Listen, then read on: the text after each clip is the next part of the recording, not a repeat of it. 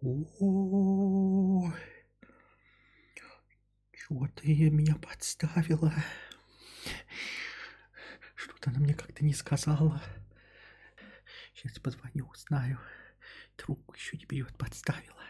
Здравствуйте, дорогие подписчики и подписчицы. С вами вновь ежедневный подкаст Константина Кадавра. Я его ведущий император Толстантин. А, вообще сегодня нерабочее настроение абсолютно. Надо было ли э, это отменить вообще все и пойти в игры играть какие-нибудь.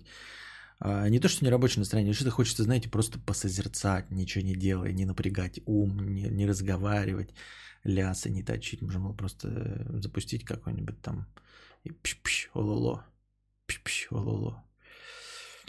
Вот. Ежедневно и всегда вовремя. А, ну вот что, ты, э, чем ты недоволен? Роман Бродвей. Ну вот я не вижу ни, ни одного твоего доната, и ты не спонсор. Ну и что? Ну, положим, ты недоволен. Ну вот ты что ты, обидишься, отпишешься и поставишь дизлайк. Ну, пожалуйста. Ну, в смысле, ну ничего такого не будет в этом. То есть, э, никаких потерь не будет. Я доволен. Ну, ты же пишешь, это же, это же называется пассивная агрессия, да? Как мама или как э, это говорят, ага, у тебя все получится. Ну-ну. Ну-ну. Понятно, понятно, вовремя начинаем. Угу, угу. Как там с похудением дело? Пицца помогает похудеть? Это называется пассивная агрессия. Вот такие дела. Спонсорство из Штатов не работает или я рукожоп? Должно работать Scientific Life, должно работать, вроде бы ограничений нет, и из-за границы, по-моему, легко, просто у тебя сумма будет не в рублях, а в долларах.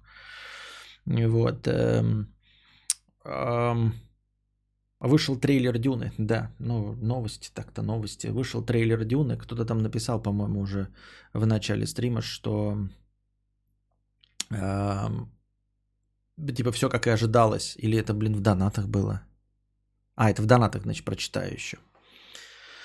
Так. И что я хотел сказать-то?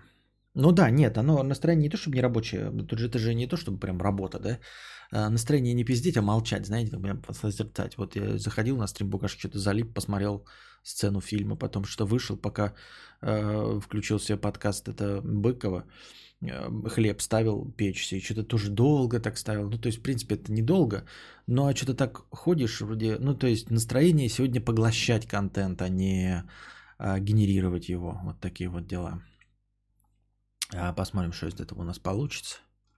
А, э, как бы опыт подсказывает, но я ни, ни к чему не призываю, потому что, ну, закончим и закончим. Но опыт подсказывает, что обычно, когда у меня не рабочее настроение, почему-то при, прибегают куча донаторов и, и хотят, чтобы я э, был в рабочем настроении.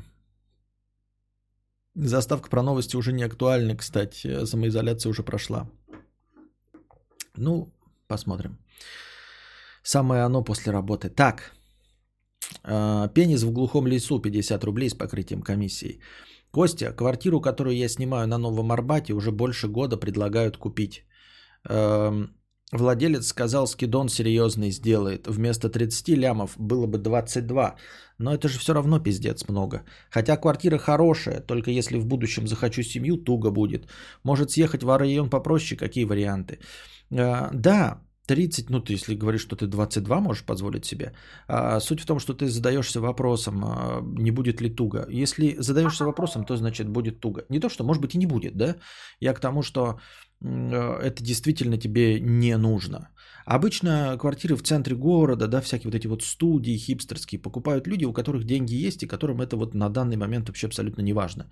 Ну, там, я не знаю, блогеры, там, публичные личности, бизнесмены, которым нужно находиться близко со своим офисом, чтобы из дома на Рублевке не ездить. Для них это не проблема, как, как, как вторая консоль.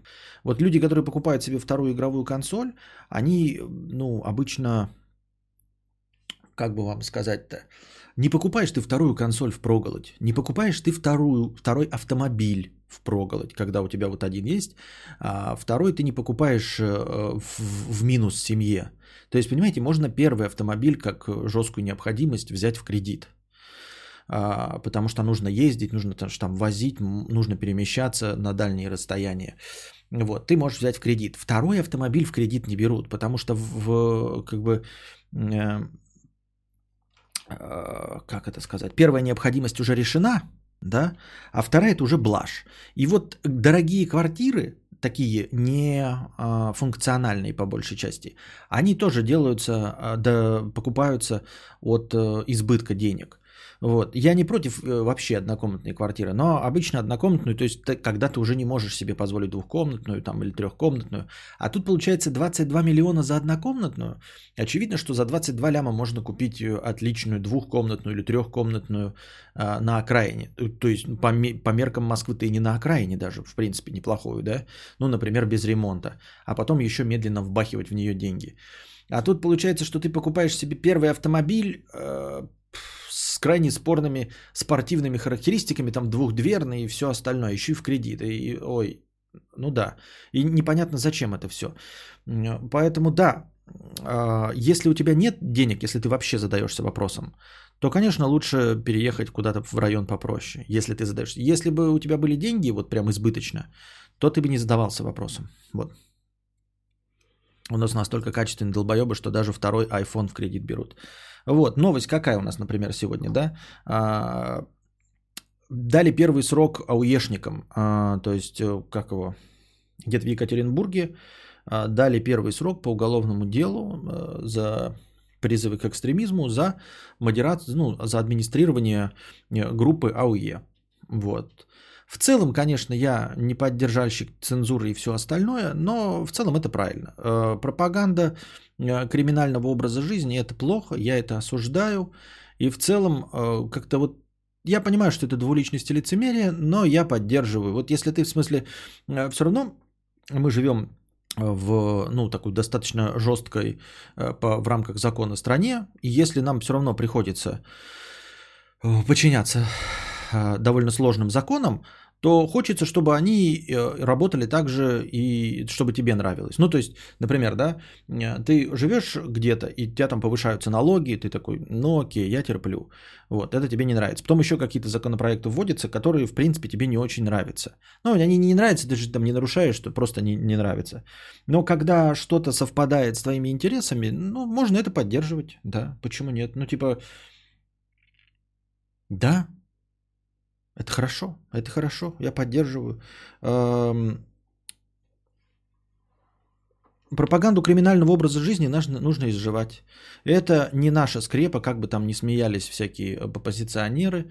А, на самом деле а, сознательное население никто не хочет, чтобы у нас был образ а, русского человека, у которого обязательно кто-то в семье сидел, вот, или чтобы, чтобы мужчина должен обязательно пройти через э, уголовное дело. В этом нет ничего хорошего, и даже люди, прошедшие через это и не ставшие преступниками, э, все равно, ну, я думаю, что не хотят к этому возвращаться и не хотят, э, чтобы это популяризировалось, чтобы молодежь не видела в этом романтики, чтобы не было романтизации, слово вспомнил, вот.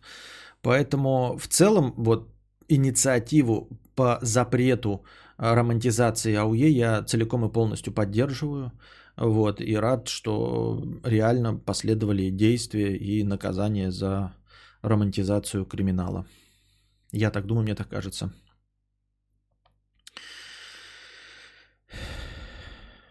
То есть, если геев разрешают, то пусть АУЕ разрешает. То я уже 15 лет назад начал говорить, запретить, запрещать. Но, ну вот нет, вот я и говорю, да, то есть как бы с одной стороны смотришь, но все равно же запрещаете. Ну так, если что-то запрещается, да, то давайте запретим в числе этого и действительно отвратительные вещи. Романтизация криминального образа жизни – это отвратительная вещь. Так что я поддерживаю.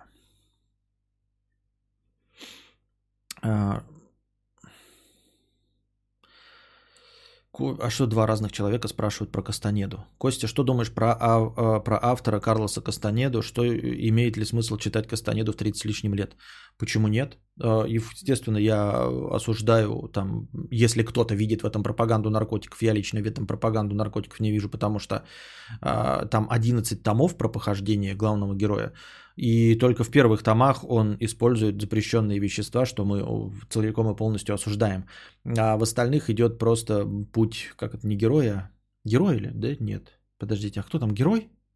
Как главное это называется? Ну, типа, ты охотник или кто-то, что-то я забыл. Но, в общем, нет, я считаю, что можно и после 30 читать. Это не антиутопии для школьников, там типа 1984. Это э, литература, может быть, и взрослая. Это сказки для взрослых, и я думаю, что в любом возрасте можно ими проникнуться. Там нет э, вот этой оголтелой крутизны, как э, в произведениях Ирвина Уэлша, да, ну я так приблизительно говорю, там где тоже вроде как э, наркотики, я которые полностью целиком осуждаю. Путь воин, воин, воин, воин, да? Вот, э, там нет никакой вот этой крутизны, не показано ничего подобного. Это просто такой, такая псевдорелигия, как мне кажется. Псевдорелигиозное эзотерическое учение.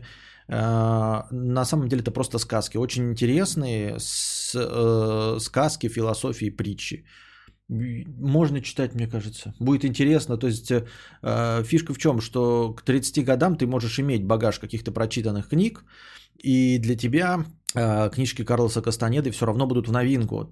Ты не будешь видеть их вторичными. Например, если ты читаешь какого-нибудь там Паулу Коэльо, то его сказки, э, ну, если у тебя есть багаж каких-то знаний, даже просто просмотренных фильмов, ты видишь банальщину и вторичность всего, что там происходит. Вот. Если ты э, успел каким-то образом прожить жизнь э, богатую на фильмы, опять-таки комиксы, игры, э, на литературу, и вдруг для себя открываешь «Дивный новый мир», 1984, они тебе тоже кажутся какими-то банальными такими, ну, потому что ты упустил время. С Кастанедой может такого не быть. То есть ты читаешь такой, блядь, это интересный взгляд на сказки.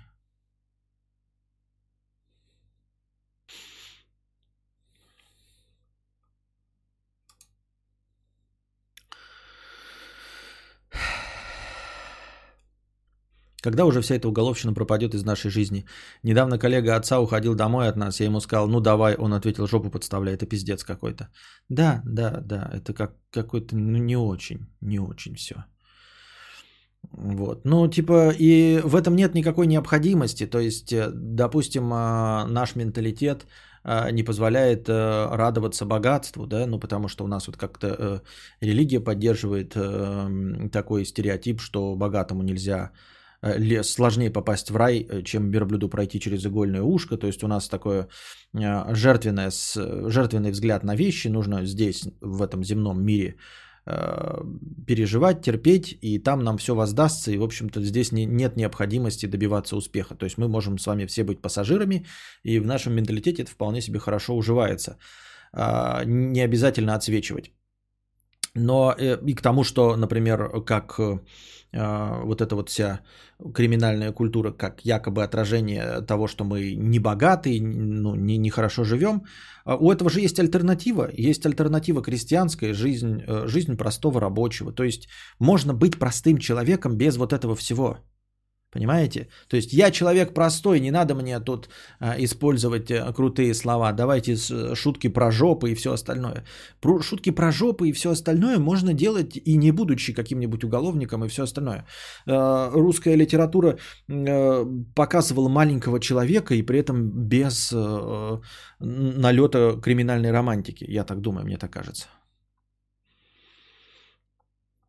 То есть мы можем вполне себе дальше э, следовать пути э, человека простого и при этом вообще никак не касаться криминальной романтики. Я так думаю.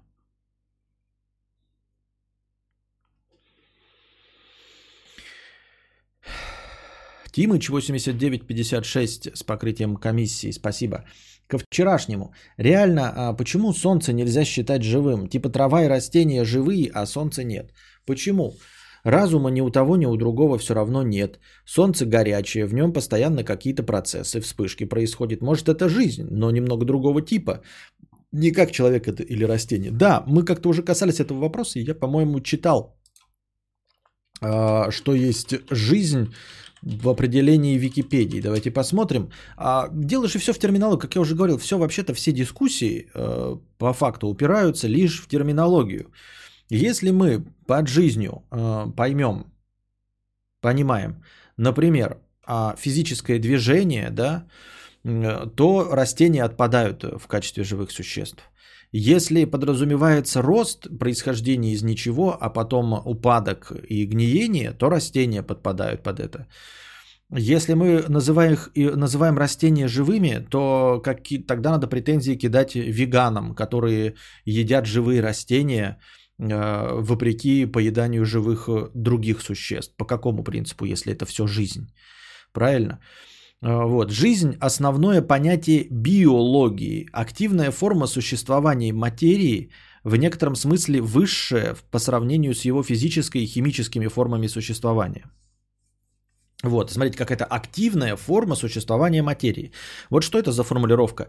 А, в смысле высшая по сравнению с физическими и химическими формами существования. То есть Солнце физически и химически существует, в нем идет процесс, но почему-то Жизнью это не называется. Хотя вот чем отличается Солнце от э, растений или от нас? Оно же тоже появилось откуда-то. Оно же не вечно существовало. Нет. Значит, оно родилось. Оно э, развивается, развивается, то есть растет. И рано или поздно погаснет, то есть умрет. Умереть может только то, что живое, правильно? А еще в нем происходят постоянные физические процессы движения. То есть вот у нас кровушка гоняет по телу, питательные вещества по стеблю растений э, двигаются. А в Солнце тоже происходят процессы, там вот этот энергетический обмен, постоянно какое-то жарево происходит. То есть, по идее, тоже. Если мы говорим об осмысленности, то ну, что, что считать осмысленностью? Животные очень сильно отличаются от нас по осмысленности. Они на самом деле просто довольно сложные механизмы, которые работают на очень сложных схемах, но все-таки условных рефлексов. Вот, и они себя также не осознают, не ищут э, смысла жизни, не осознают смерти. То есть, по сути дела, в отношении к жизни животные точности такие же, как и растения. Вот, и себя не осознают. Может, и солнце не, себя не осознает. С другой стороны, мы еще не определили, что есть жизнь. Вот, как мы говорили про клонирование э, по атомарно нашего тела, мы все равно не знаем, что жизнь запускает. А если жизнь запускает какой-то вот процесс на более глубоком-глубоком уровне, и что если этот процесс существует и происходит э, в э, Солнце? Вот. Ну и в конце концов, э, совсем уж поверхностный э, охват, что если жизнью мы считаем только существование в понятной нам углеродной э, форме? А если непонятная нам э, форма? э, есть жизни. Ну, то есть не так выглядящие существа, как мы, и без э, передачи живых, э, не живых, а питательных веществ и импульсов. Ну, то есть питательные вещества энергия же как-то движется в Солнце, да? Что если а, она просто по-другому, что-то другое, что нельзя назвать мыслительным процессом, тоже может быть живым. Может, мы все живы.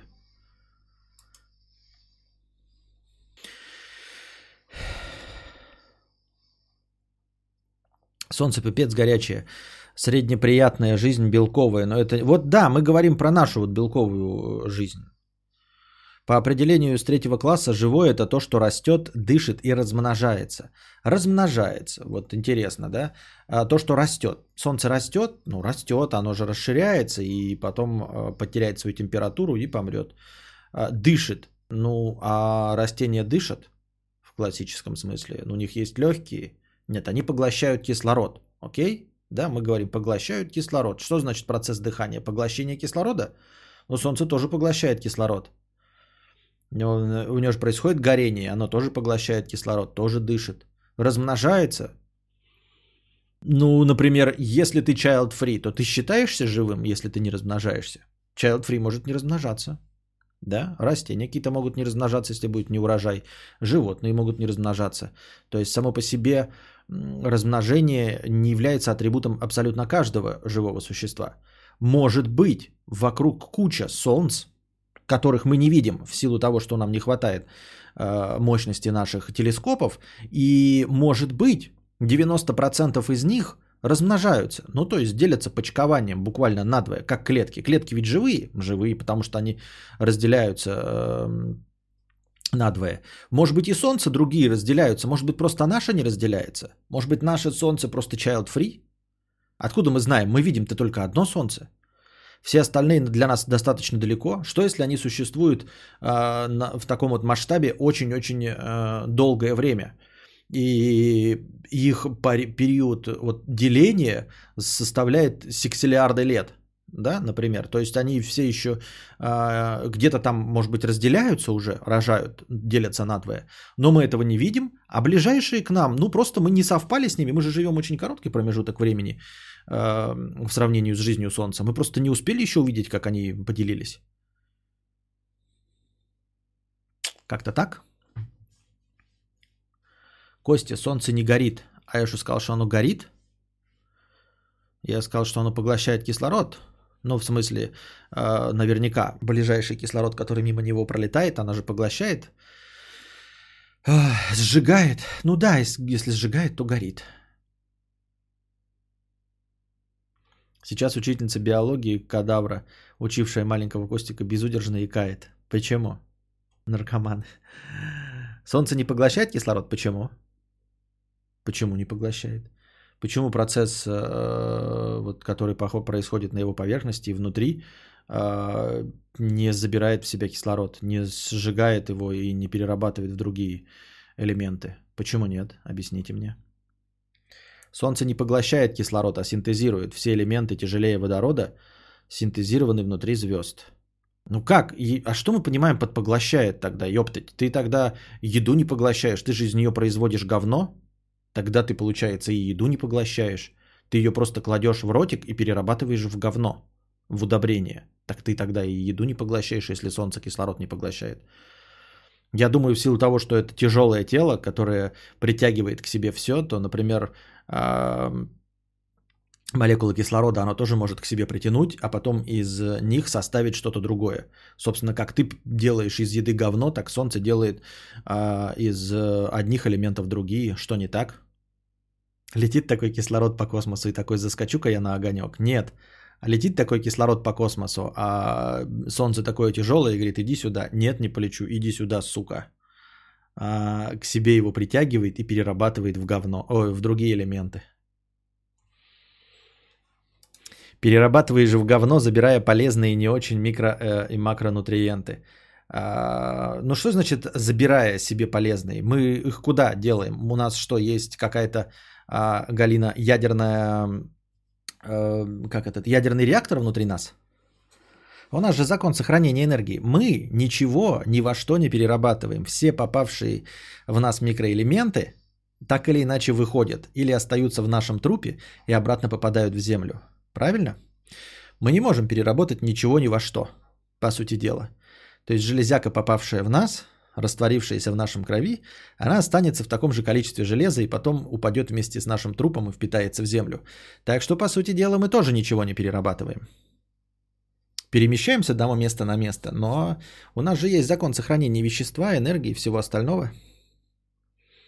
Знаменитый классический кислород. Я не понимаю ваш смысл ваших подъебов, блядь. Что, э, э, межпланетное пространство состоит из вакуума? Там нет кислорода или что? Не понимаю, Ульяна, смысл ваших подъебов. Есть ли кислород в космосе? Космос не является абсолютно пустым пространством, в нем есть, хотя и не очень, э, с очень низкой плотностью, межзвездное вещество, преимущественно молекулы водорода. Кислород в малых количествах, остаток после взрыва звезды, космические лучи, электромагнитное излучение, а также гипотетическая темная материя. Что не так? Что не так?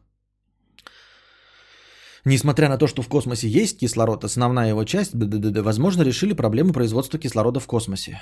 Не понимаю смысл ваших подъебов. Вы еще менее осведомлены, чем я? Или что? Ой, все. Ну вот что, ой, все. Ты скажи, если что-то не так. Вот ты меня подъебываешь э, этой своей пассивной агрессией. А сказать-то есть что-нибудь по факту того, что кислород в космосе есть? Как и все остальное, потому что вакуума-то нет у нас тут чистого, особенно в, в пространстве между Солнцем и нами.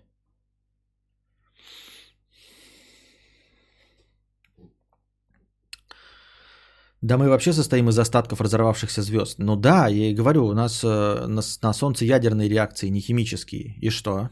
И поэтому это не жизнь? Я не понимаю, о чем спор? Кислород летел? Летел. Солнце его подобрало? Подобрало. В себя погрузило? Погрузило. Сделала что-то из этого? Сделала. точности так же, как вы проделываете с едой. Почему это не считается питанием? Не грузите музыка, у него сегодня провалы в логике. Какие провалы в логике? Я не понимаю. Где провал в логике-то? Вы напишите. Вы только, блядь, пиздеть, извините за выражение, можете. А по факту ничего сказать не можете. Где я ошибся? Какая, какие провалы в логике?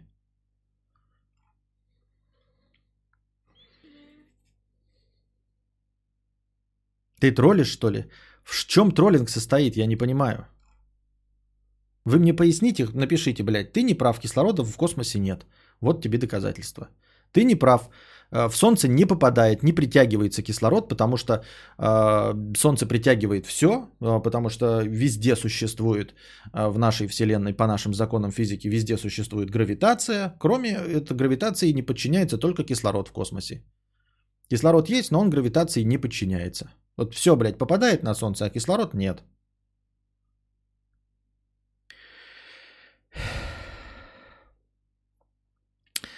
Там не горит вещество, а соединяется в протоны. Блять, у нас тоже вещество в желудке не горит. И я подозреваю, что в стебле подорожника тоже ничего не горит. А, под питанием, Светлана обозначила, говорит, что моя учительница биологии там переворачивается в гробу. А, под питанием мы что понимаем? Я же говорю, давайте разбираться в терминологии. Тогда говорите мне, что питание это только поглощение движущимся углеродным существом а, созна... Э, изначально обозначенных питательных веществ, которые оно превращает в говно и перегной. Тогда окей. Тогда окей. Тогда под живые существа вообще не подпадает еще куча разных э, товарищей. Например. Да? Тогда, если говорить о жизни э, только в каком-то религиозном таком смысле, ну, тогда живых существ, наверное, может вообще нигде не быть так-то. Например, да? Например, какое-нибудь э, существо э, может питаться энергией и двигаться, при этом не собирая никакие другие вещества и не перерабатывая. Что не так? Но не горит солнце, Костя, оно светится из-за термоядерных процессов внутри, в результате чего возникает большое количество энергии. У меня с физикой плохо, поэтому лучше почитай что-то, но оно не горит. Да какая разница, горит или не горит? Тебе не нравится термин «горит»? Хорошо, не будем горить. Я же сказал уже, я слово «горит» и не использую. Перерабатывает. Каким-то образом. Ядерная реакция. Почему ядерная реакция не может быть процессом питания? Почему попадание веществ в ядерный котел это не процесс питания? Почему процесс питания, э, вот попадание в твой желудок это процесс питания, а процесс попадания, где ты в желудке делаешь из одного говно, это питание, а процесс э, попадание кислорода в желудок э, Солнца – это не процесс питания. Ядро водорода синтезирует ядро гелия, высвобождая энергию. Ядро гелия синтезирует ядро углерода и так далее до железа. Это основной источник энергии. Не понял по посыла. А ядерный реактор живой, а термоядерный – ну вот, вот мы определяемся, мы пытаемся понять, живой он или нет. Почему нет? Если он растет, движется и умирает. Я на планете Земля, Земля в космосе, у меня есть кислород. Есть кислород? Есть. Значит и в космосе он есть. Шахом от веганы. Солнце при создании разве что... При создании разве что питалось, а сейчас оно беспрерывно какает по твоей логике. Ну почему нет? Я же говорю, оно может быть размножается. Ну, я так чисто э, умозрительно это заключаю, да? Ну, типа, если оно живет миллиарды лет, а мы существуем всего каких-то ебаных, блядь, 100 тысяч лет, как человечество, то мы просто не наблюдали еще его деление. Вот. А деление остальных звезд мы не видели. Как я уже сказал, вот он пишет, оно не размножается и не дышит. Откуда вы знаете? Вы же не видели? Ну, в смысле, мы не видим просто потому, что не видим. Я понимаю, что это э, уровень чайника Рассела, да? Мы чайник Рассела тоже не видим, значит он есть. Но в целом, я имею в виду, э, как я уже сказал, если что-то делится, мы можем этого просто не заметить в силу того, что оно живет в миллиарды раз дольше, чем мы. Э, муравьев с, сменится э, очень много поколений, и они будут видеть меня и думать, что я не размножаюсь, хотя на самом деле я размножаюсь.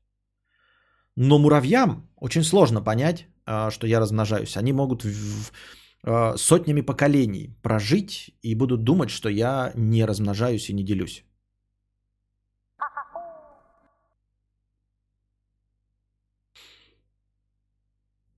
Можно я просто забаню тех, кто не видит аналогию между расщеплением протонов? А, я думал, ты видит. Я думал, ты меня хочешь забанить. Вот. А, и не дышит. Что есть процесс дыхания, опять Ульяна? Мы возвращаемся к физике и биологии. Что есть процесс дыхания? Да? Что такое? Что такое дыхание?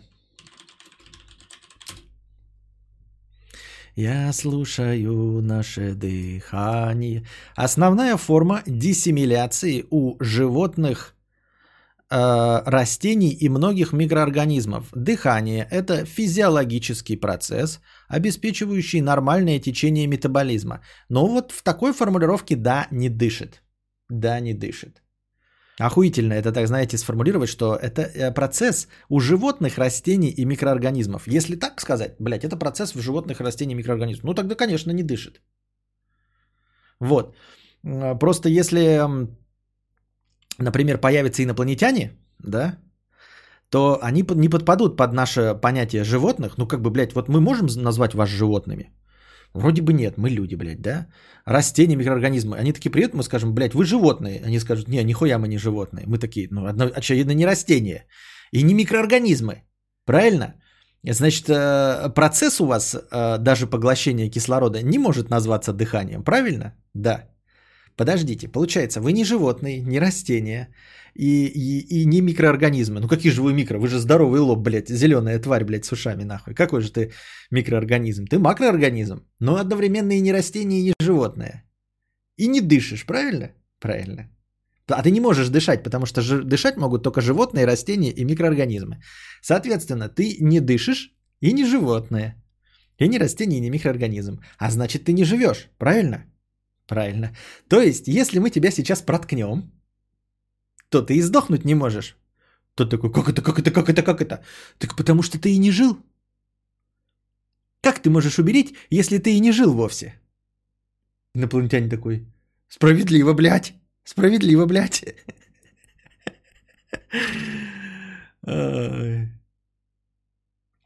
Вот. Да я не говорю о том, что вы не, не, не можете расширить свой кругозор. Я ж не говорю, что Солнце живое. Я пытаюсь же кругозор вас, ваш расширить, чтобы вы подумали над тем, что у нас есть и как оно нас ограничивает. Какая терминология и какая наука у нас есть и как она нас ограничивает. Вот. Я же и говорю, что под э, определение, наше определение жизни, это вот определение жизни нами, нам, нам привычных форм на планете Земля. Мы вот растем, мы вот гнием, а прилетит какая-нибудь, блядь, каменная штука, которая, ну, не гниет, например, да, в наших представлениях, не разлагается. То что будет? Они же вот будет ходить, в нас пулять из бластера. Но мы же будем знать, что оно живое. Я так думаю, мне так кажется. Но так недалеко и назвать роботов тогда живыми, правильно? Если так посмотреть. То есть у них тоже, например, сознание будет, мы сделаем, как в фильме «Моя робот». И вот оно ходит, дышит? Нет, не дышит. Животное, растение или микроорганизм? Нет, не животное, не растение, не микроорганизм. Питается электричеством. Ну, то есть мы ему вставляем в розетку жопу, жопу в розетку, розетку в жопу, и он набирается энергии, бегает, нам помогает. А потом они к нам придут и скажут, блядь, мы живые, я Маркус говна, Объявляем себя свободной э, живой ячейкой. Мы скажем, нихуя ты не живой. Он такой, как это? Как это, как это, как это, как это? Я мыслю. Значит, я существую. Я воспроизвожу себе подобных. Я хочу свободы. А мы скажем, ты А. Не дышишь. Б. Не ешь. В. Не какаешь. И сам не делишься почкованием. Значит, что? Маркус говна должен проиграть.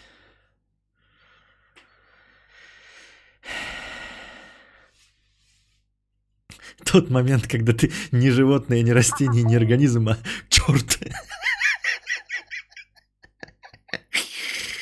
Ну, робот, это же тостер. Я-то согласен. Но когда он к тебе придет с бластером, я хуй его знаю, что ты будешь делать.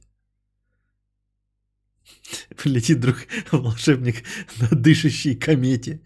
Какие неприятные люди. Я вот поражаюсь, вы такие неприятные люди. Вот Ульяна сейчас сидит, да, Светлана. Вы приходите и постоянно срете все, что я говорю. Вот прям, я не знаю. Если вам так не нравятся мои 0%, вот Юга Денвер поставил 0%. Если вам так не нравится 0%, почему вы так регулярно приходите и слушаете мою тупую душнину? Если вы такие умные, физики, биологи, химики, вся хуйня, а я несу продресь конченую. Вы что, мазохисты, что ли, приходить постоянно и слушать мою тупость? Вот я захожу какой-нибудь стрим, там кто-нибудь тупой дико, и я такой, ебать, и ухожу, и больше не прихожу. Как-то так я существую в этом мире.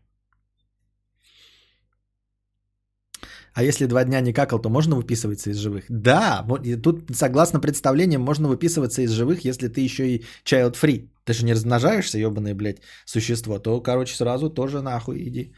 В общем, из живых тебя вычеркиваем.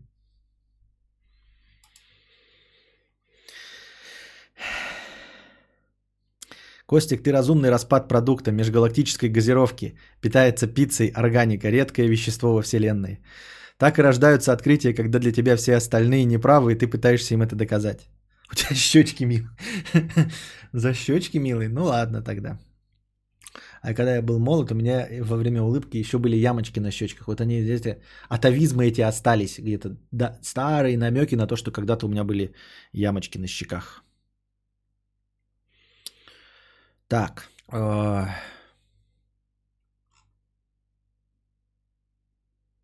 а если есть смайлик 0%, тогда где тогда смайлик 146%?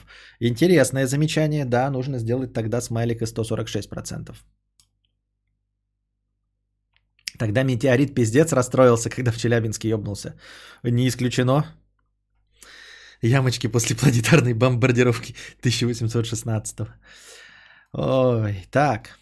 На чем мы остановились?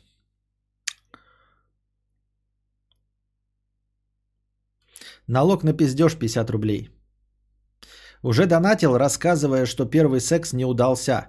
У меня не встал. Девушка со мной прошел примерно месяц. Думаю попробовать еще раз, но вдруг опять не получится и будет пиздец неловко. И стоит ли, чтобы что? Надо пробовать и чаще, чем раз в месяц.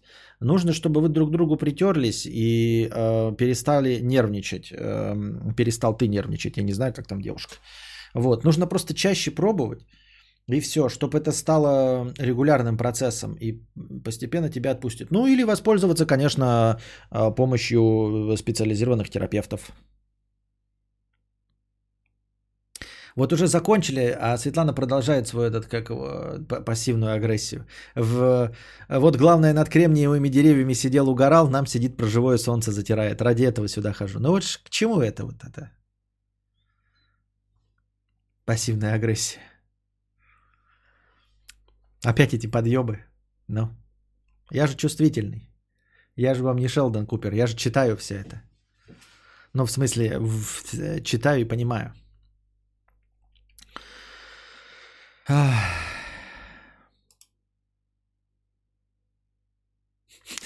Метеорит бахнулся в Челябе, и тут текст. Бля, ну почему здесь? Что же вы такие нищие все?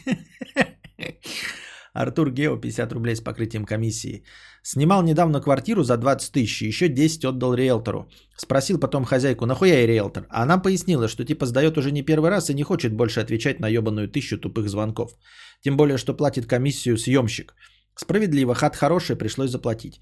Ну да, да, да, да, да, да, да, но мне кажется, что такое вот тысячи звонков, это э, где-то вот реалии Москвы, если у нее реально хорошая хата, и она за меньшие деньги ее сдает. А так, если у тебя в средний по, рынок, э, по рынку да, цена, э, или, например, чуть выше рынка, то я думаю, что тебе и звонков-то тогда хуя не будет.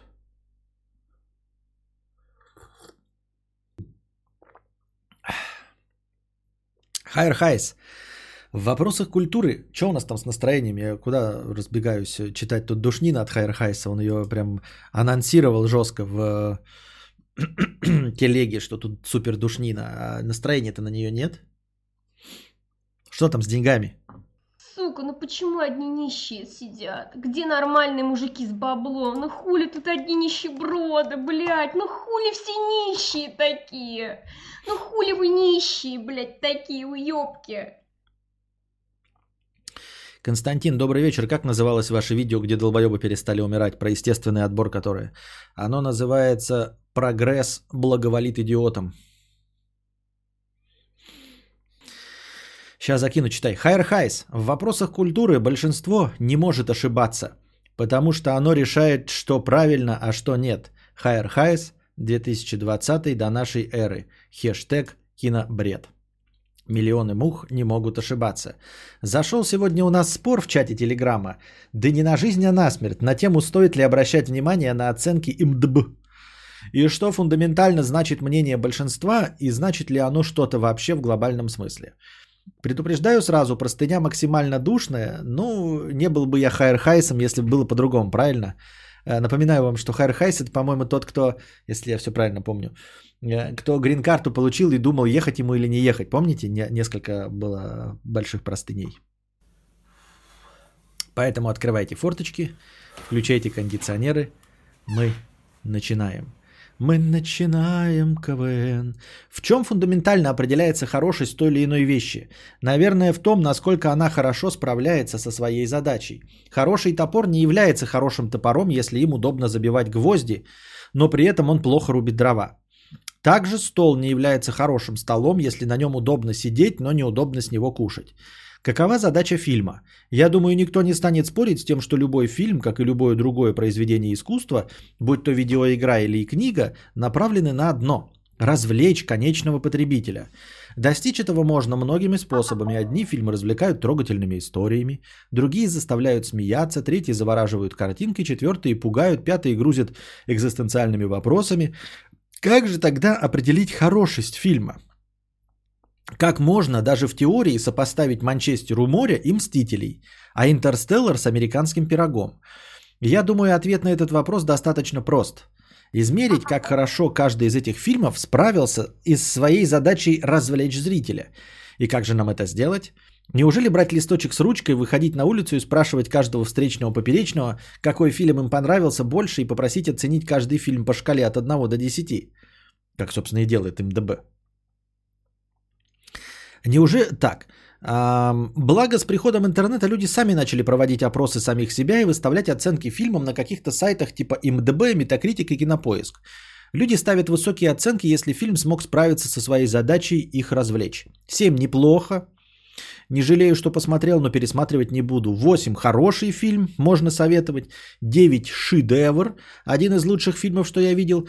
И также люди ставят низкие оценки, если фильм не справился с задачей, не смог их развлечь, и неважно, делали э, в нелогичном сюжете, дешевых спецэффектах или в кривляющихся актерах. Конечная оценка на сайте основывается в итоге на том, как много тех, кому фильм понравился.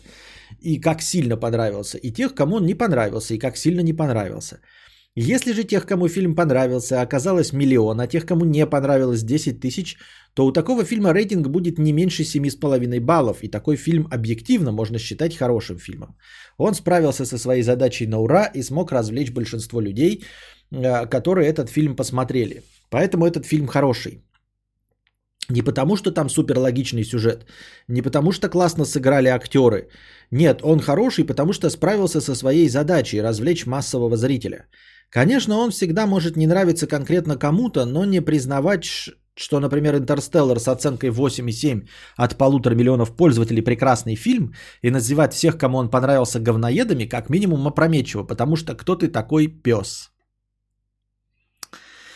И проблема в том, что они не считают себя говноедами, если им нравится фильм с рейтингом 5 и 7. Нет, если у фильма рейтинг меньше 6, а ему он понравился, то это он ценитель, а другие не шарят, не доросли. Но если ему не нравится фильм, у которого оценка выше 7,5, то это все остальные говноеды поддались общественному мнению, в отличие от него, такого независимого контркультурщика и нонконформиста. И вообще миллионы мух не могут ошибаться. А что же они, эти миллионы мух, не ошиблись и с самым лучшим фильмом 2? Не ошиблись «Люди в черном Интернешнл»? Не ошиблись с «Повелителем стихий»? Если люди говноеды, тогда почему до сих пор Enslaver of Sound не в топ-чартах Spotify? Почему школьники, которые читают Википедию в микрофон от телефона э, на фоне стоковых картинок из интернета, выдавая это за научпоп, не в трендах Ютуба, а какой-то там Усачев и Топлец с качественной картинкой, звуком и подачей материала? Сделать продукт, который понравился двум коллегам, каждый может. Даже сейчас пару человек могут подумать, что это простыня не говно из-под ногтей. Но сделать что-то, что понравится миллионам, вот это действительно трудно. Но даже если сказать, что все субъективно, ничего не истинно, тогда я скажу вот что. Человечеству понравился фильм «Побег из Шоушенка» не потому, что это хороший фильм. «Побег из Шоушенка» хороший фильм, потому что он понравился человечеству. Честно, я не знаю, как еще донести мою мысль. Чатику в Телеграме привет и простите за все вот это. Я честно не хотел. Я нихуя не понял. Видимо, в контексте обсуждения, может быть, и понятен был твой посыл, а я сейчас не понял твой посыл. Ты сказать-то что хотел? Что оценки на МДБ правильные или что они неправильные? Что миллионы мух не ошибаются или ошибаются? Я так и не понял посыла всей этой душнины. Реально не понял. Но для себя я благодаря статье про научные методы, я пытался ее прочитать и сделать э, вам а, про нее лекцию, но что-то как-то не дошли руки. Нужно как бы понимать, смотрите, что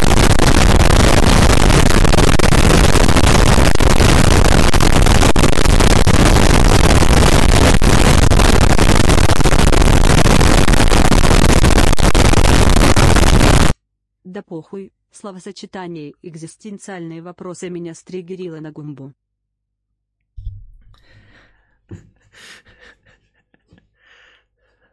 Спасибо. Спасибо. Так вот, насчет оценок в э, кинопоиске, МДБ и все остальное. Благодаря статье м, о э, науке и о том, что она приходит к неверным выводам, э, я кое-что, может быть, может быть, получше для себя понял. Дело в том, что оценки на ИМДБ и Кинопоиске мы почему-то думаем, что это оценка фильма. А это, ребята, вероятность. Это вероятность. Я терпеть ненавижу статистику и сам с трудом до конца понимаю вероятность, потому что вероятность никак не помогает жить. Так вот, оценка на ИМДБ это вероятность того, что фильм тебе понравится. Смотрите, какой необычный, а, какой необычный взгляд на вещи. Это не оценка фильма, это вероятность того, что он тебе понравится. Несмотря на то, что люди ставят именно оценку фильму, но когда ты на нее смотришь, ты видишь именно вероятность того, что он тебе понравится при идеальных условиях, когда ты будешь э, представителем той выборки, которая отвечала на вопрос. Понимаете? Я поясню на примерах. Смотрите, когда э, вы открываете, э, как уже всем известно, оценки на сериалы на ИМДБ крайне завышены. На самом деле это оценка не зрителя – не какого-то зрителя в вакууме среза по миру. А статистика а, работает с не стопроцентной выборкой. Никогда. Мы не можем опросить всех людей, начиная от грудных младенцев и заканчивая э, древними глубокими стариками. Поэтому любой опрос, э, любая статистика работает не со всеми представителями, а только с какой-то отдельной частью. А, проблема в том, чтобы выбрать э, срез какой-то, который будет отражать. После того, как мы выбираем какой-то срез из общего количества, из генеральной выборки, мы получаем еще и распределение э, ответов. Ну, то есть, если мы берем тупо, как нас учили в школе среднеарифметическое, то получается полная хуйня. Потому что среднеарифметическое может не отражать, как я уже говорил, э, ни один ответ. То есть, если люди 10 тысяч поставили фильму единицу, а 10 тысяч поставили фильму 10, то средняя оценка будет 5. Вопрос, сколько людей поставили оценку 5? Нисколько. Поэтому наше среднее ничего не отражает. Для этого используются другие инструменты. Среднее отклонение от среднего арифметического. Ну, примерно, я сейчас могу в терминологии запутаться, да, но а, оно там вычисляется по формулам, и вот это вот на самом деле среднее, да, а, оно вычисляется не как среднее арифметическое. Оно вот вычисляется как какая-то вот медиана, и чтобы от нее средние отклонения не были. Понимаете? То есть вот когда мы э, увидим оценку 5.0, например, на какой-то фильм, и увидим, что среднее отклонение не более 5%, то есть э, от оценки идут от 5, э, ой, от 4,8 до 5,2, то оценка 5.0 будет показательной, понимаете? Оценка 5.0 с отклонением э, в 100%, да, будет говорить о том, что люди ставили либо единицу, либо десятку это значит, что это вообще никакая не объективная оценка. Понимаете?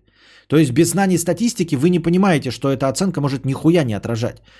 И они там, конечно, пытаются какие-то медианные вывести по своим формулам, но там все равно изрядное количество случайных пассажиров. Дальше. Мы берем оценку, например, какого-нибудь сериала, и она 8,1. И положим, там действительно из людей, которые ставили оценку, э, действительно плюс-минус туда вот прыгает. Но представьте себе, что вы не любитель сериалов. Представьте себе, что вы до этого никогда ничего из сериалов не смотрели. И вы смотрите то, чему поставили э, отличную оценку искушенные зрители, которым уже надоели все поверхностные сериалы, которые смотрели сериалы с детства, и им теперь какое-то сложное творение, достаточно сложное для поглощения, типа а, во все тяжкие, им кажется охуенным. Во все тяжкие кажется охуенным, если ты до этого смотрел сериалы. Если ты сходу ебанешь во все тяжкие, то тебе будет тяжко. Да? А, и таким же образом, а, на самом деле ты не являешься частью выборки. То есть оценку ставили любители сериалов, а не просто люди. Оценку в общем плане, если ты на МДБ заходишь, ты тоже должен понимать, что оценку на МДБ ставят люди, которые заходят на МДБ. Вот, например, ты заходишь на МДБ и смотришь оценку отечественного фильма. Например, «Операция И» и видишь какую-то оценку. Что это значит? Значит ли это, что оценку ставили э, такие же зрители, как и ты? Нихуя. Знаешь почему? Потому что там оценку ставили люди, которые посещают МДБ, которые знают английский язык. Потому что иначе бы они были на, на кинопоиске. То есть у тебя выборка оценок конкретного пласта людей, которые знают английский язык.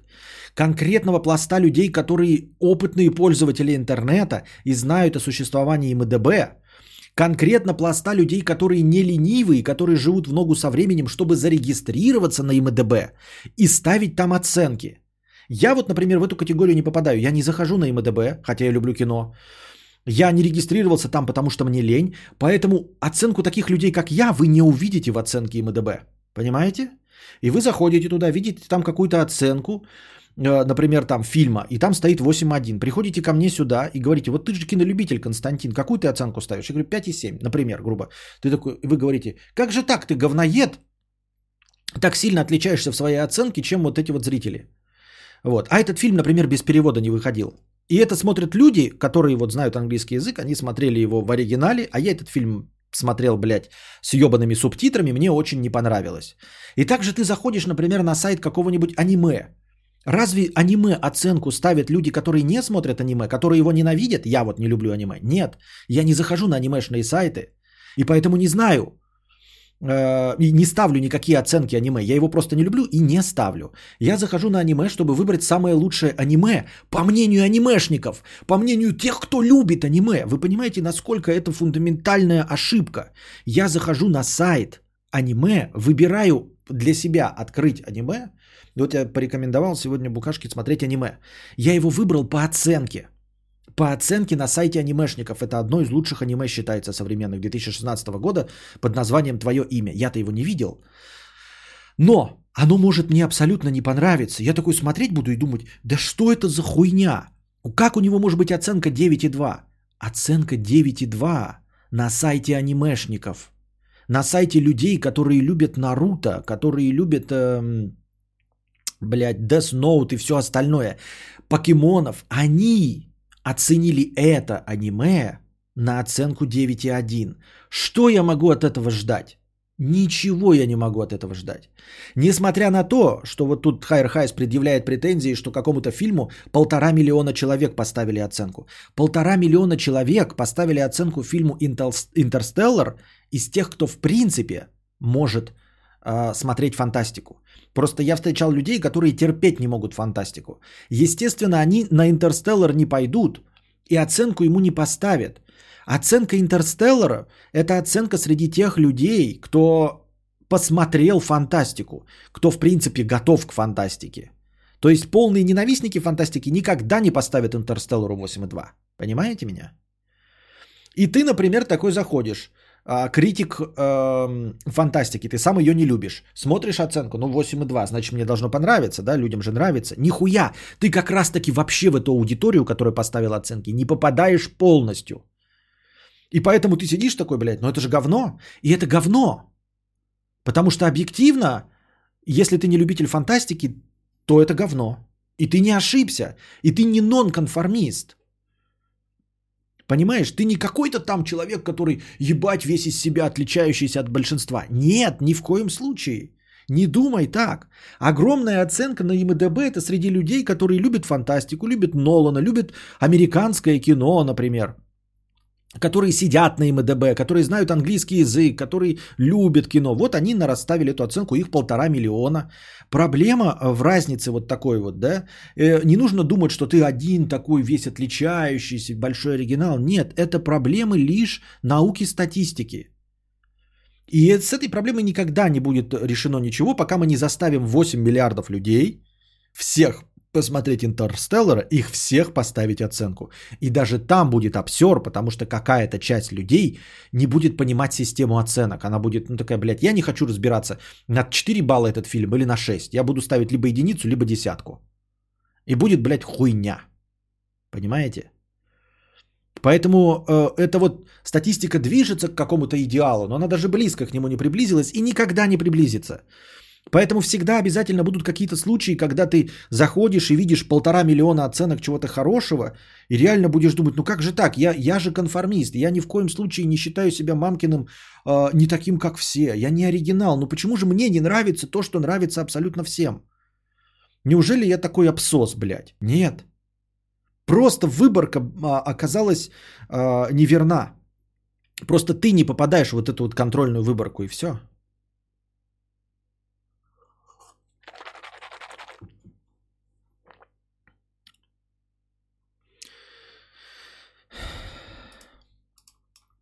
То, что ты говоришь, это как раз про нормальную статистику, про статистику здорового человека, но при этом ты рассказываешь, какое говно статистика.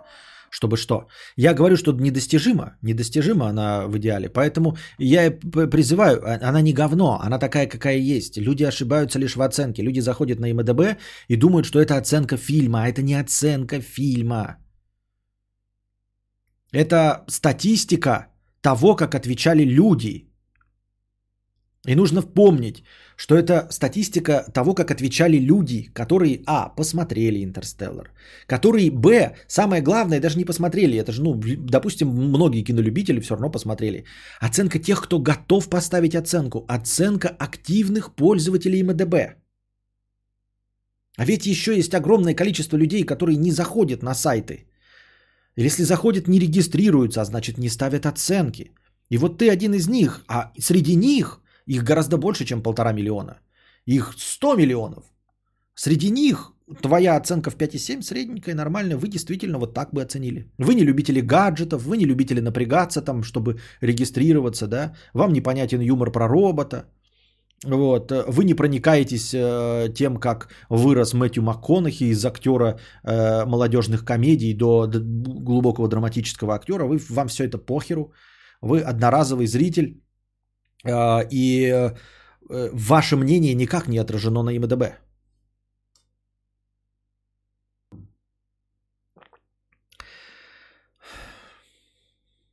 В последнее время стал еще обращать внимание на рейтинг кинокритиков на КП, что забавно, он бывает обратной оценки зрителей в обе стороны. Но оценка критиков это совсем все плохо.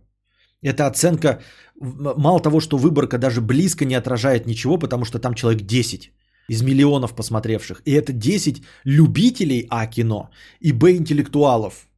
Ты какое отношение, вот я имею к интеллектуалам и любителям кино? Это все равно, что, знаешь, э, спросить мнение Э, о, о фильме «Собачье сердце» у патологоанатомов э, и врачей, занимающихся пересадкой органов. Они все засрут «Собачье сердце» и скажут, что это пидоросня кончено и поставят 1.2. А при этом фильму самый, самый лучший фильм, там у них противоречия не будет, они поставят 5.0, например. И ты такой, да как так-то, блядь, фильму «Собачье сердце» прекрасному, ему поставили 1.1. Поэтому мнение кинокритиков это вообще сорокотень.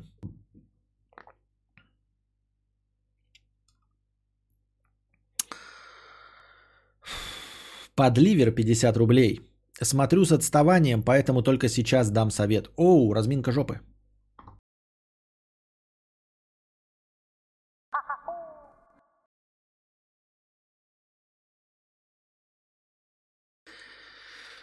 Так.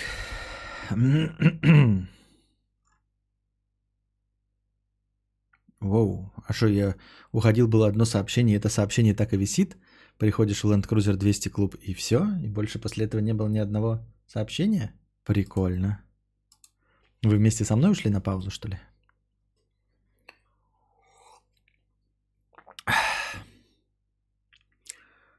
Есть кто живой? Или у меня все отвалилось? Да нет, наверное, в телеге бы написали, да? Если бы чат отвалился. Наверное, он не отвалился.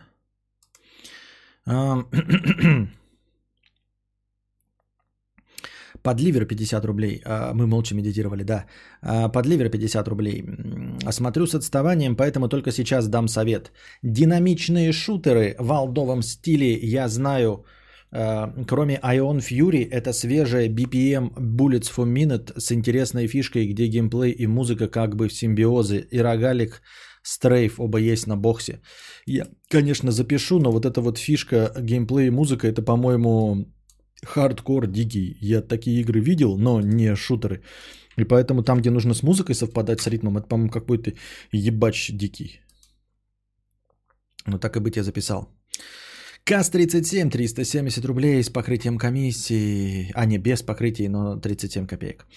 Про риэлторов. Все верно, Константин, говоришь. Это именно касается услуг про аренду квартир. Призываю всех, это сейчас озвучивается на очередном стриме, чтобы как можно больше людей услышали. Съем сдача хат только сами, без риэлторов. Пусть сосуд вымрут как класс. А вот при покупках-продажах квартир все в порядке, они работают нормально. У меня близкий друг, владелец агентства недвижимости, и сам в том числе работает, не просто управленец. Так вот, они занимаются только покупкой-продажей, помощь в оформлении ипотек, э, связи и дружба с работниками банков, бюрократию помогают решить.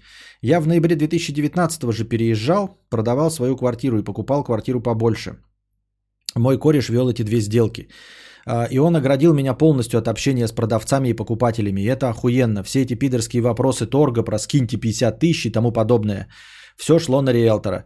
Договаривался на время показов тоже риэлтор. Все бумажки заполнял. Кучу моих тупых вопросов слушал. С меня только подписи. Это норма. Так может это потому, что он твой кореш был? А аренда квартир только напрямую. Пусть сдохнут риэлторы-пидоры с маржой в 100% стоимости месячной аренды. Или пусть берут за свои услуги 3700 рублей максимум. Вот такие дела. Вот, но ты не забывай, что, может быть, и говорю, твой товарищ поэтому занимался этим. Но спасибо за совет. В принципе, да, подытожил то, что мы и так, то, к чему мы и так пришли. Тихий псих, 50 рублей с покрытием по комиссии передаю за проезд. Дерсмайл 50 рублей. Константине. Что делать, если сосу во всех мультиплеерных играх? Вступай в мою гильдию сосателей. Я вот решил не играть просто в них. Буду играть в сюжетки, там хотя бы и я царь и бог. Спасибо за стрим и здоровья Костику и хорошего вечера. Да, вступай в нашу гильдию тех, кто сосет в мультиплееры. Да, кстати, уже что, 10 день рождения у Костика, два года ему сегодня исполняется. Константину Петровичу. Да, два года. Помните, как э, э, вот буквально недавно я показывал фотки, э, как Костик рождался. Э, вот. И вот уже два года ему. Уже два года. Э, на моих-то глазах быстро растет, а представьте, как он, представляю, как он растет в ваших глазах, как говорят, вот чужие дети быстро растут, да? Два года уже.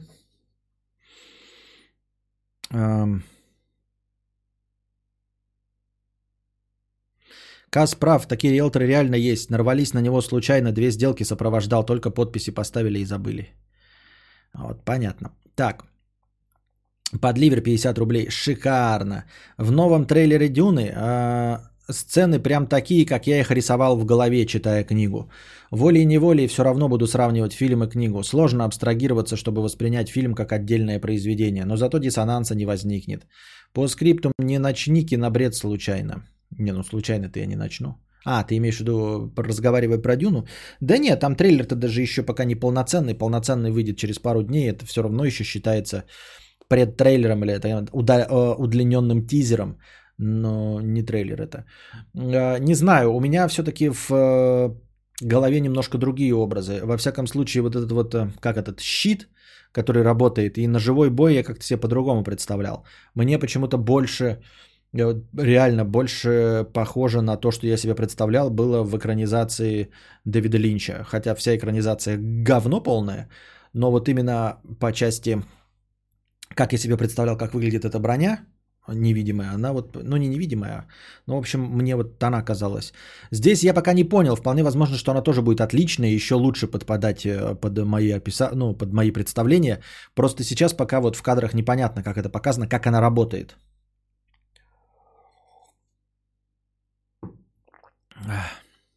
А помните, мы не верили, что Костик существует?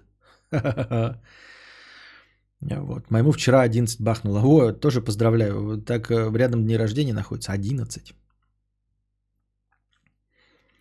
Евгений Щец, 100 рублей. Здравствуй, Костик, я пассажир из Audi.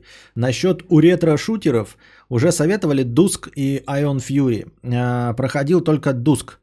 Э, это довольно классный олдскульный шутан с графеном из трех полигонов. Мясо, кровь, кишки и голые сиськи. Все как мы любим, собственно, удачного стрима. Э, тоже твой коммент запишу себе. Дуск. Николай, 50 рублей с покрытием комиссии. Привет, я твой преданный фанат с 2012 года. Смотрю почти все стримы, а с недавнего времени ты открыл для меня будущую звездочку-букашку. Стримы все интереснее, а твой топовый проект по похуданию выше похвал. Как ты так себя можешь ограничивать в продуктах? Когда планируешь рассказать нам свою систему? Жду очень. Опять какой-то непонятный подъеб вообще. Спасибо. Макси Купер, 50 рублей а, с покрытием комиссии. Мой друг Весельчак, история вторая, короткая. Заказал таблетки для похудения с Москвы за 12 тысяч. Пришли они не в Томск, как надо было, а в Омск. На, почве, на почте ему сказали, иди нахуй, пересылать не будем. Приезжай и забирай. Приехал он на поезде в Омск. Пока доехал, таблетки ушли обратно в Москву. Деньги так и не вернули. Но твоему товарищу просто не везет. Он не весельчак, ему просто не везет. Но это какая-то шляпа. Но не он же спутал Томск и Омск. Это какая-то, ну, надо было как-то жалобы подавать, что я не очень понимаю. Сочувствуем твоему товарищу. Получается, в чате живые только Кости и Светлана. Так. Илья Х. 100 рублей. Костя, а можно где-то посмотреть запись твоего прохождения Death Stranding? А то на либерально-фиолетовой помойке АК Twitch я запись не нашел. Потому что на либерально-фиолетовой помойке меня забанили. Вот, поэтому ты там ничего не нашел. И посмотреть больше нигде нельзя, потому что это по большей части никому и не нужно. На самом деле. Я выкладывал записи, но там что-то больше геморроя было, чем отклика. Поэтому я и не стал. Ну, пропустил да пропустил. Ну, нету и нету. Так-то какая проблема, мне кажется? Пенис в глухом лесу 50 рублей с покрытием комиссии. Это хата 56 квадратных метров. Это про ту, которая на Новом Арбате. Работаю фрилансером. Получается зарабатывать до 600 тысяч. Э, столько максимум было, а так 150-200, стабильно. Соседи хорошие. С одной стороны мужик с женой, с другой бизнесмен, которому в отличие от меня получилось приобрести тут квартиру. Мне 26. Может купишь двушку или трешку на подальше? Может купить двушку или трешку на подальше? Вот, с другой стороны, повезло, да, с соседями. Но просто хата, ну, 56 квадратов. Ну да, она большая для, конечно, для однушки. Но это все равно же однушка, правильно? Все равно однушка. И как ты правильно замечаешь, если семья появится, а, то даже если у тебя девушка появится, и все равно, ребята, нужно расходиться по комнатам. Не всегда находиться в одном помещении. Вы, блядь, сожжете друг друга, находясь 24 на 7 в одном помещении. Все равно нужна двушка, а лучше трешка. Поэтому не знаю, стоит ли переплачивать 22 миллиона это просто дохуя. Это какая-то, блядь, умопомрачительная сумма. Я такими вещами даже не оперирую. Не понимаю, о чем идет речь. Охуительная история, 50 рублей. Солнце производит кислород. Откуда оно кислород брать-то будет? Ты вот говно поглощаешь, но если да, то ты мудак. Это хуйня. Спасибо. Охуительная история 50 рублей. Хуя ты тупой. Кислородом ты называешь что? Атом кислорода или молекулу кислорода? Человек поглощает молекулы кислорода через химреакции, поглощает его. В Солнце нет никаких химических реакций. Понятно.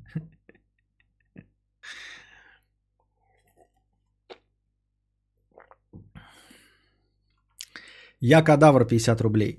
Я тупой, я говорю хуйню. Мне говорят, что я сказал хуйню, но я лучше начну демагогию. Скажу, что ученые не правы, что учителя тупые, философы тупые, и все вы тупые. Кстати, вы понимаете, почему я не получил высшего образования? Ну, потому что все тупые. Я не сказал, что ученые тупые, учителя тупых, учителя, учителей тупыми не назвал, и философов тупыми не назвал. Где ты это увидел, обоссаж? Пизда с ушами 500 рублей с покрытием комиссии. Спасибо. Когда я был мелкий, моя мама постоянно говорила, ёб твою мать. Однажды я сказал ей, так ты же моя мама. Тебя что ли ёпт? С тех пор мой папа куколд.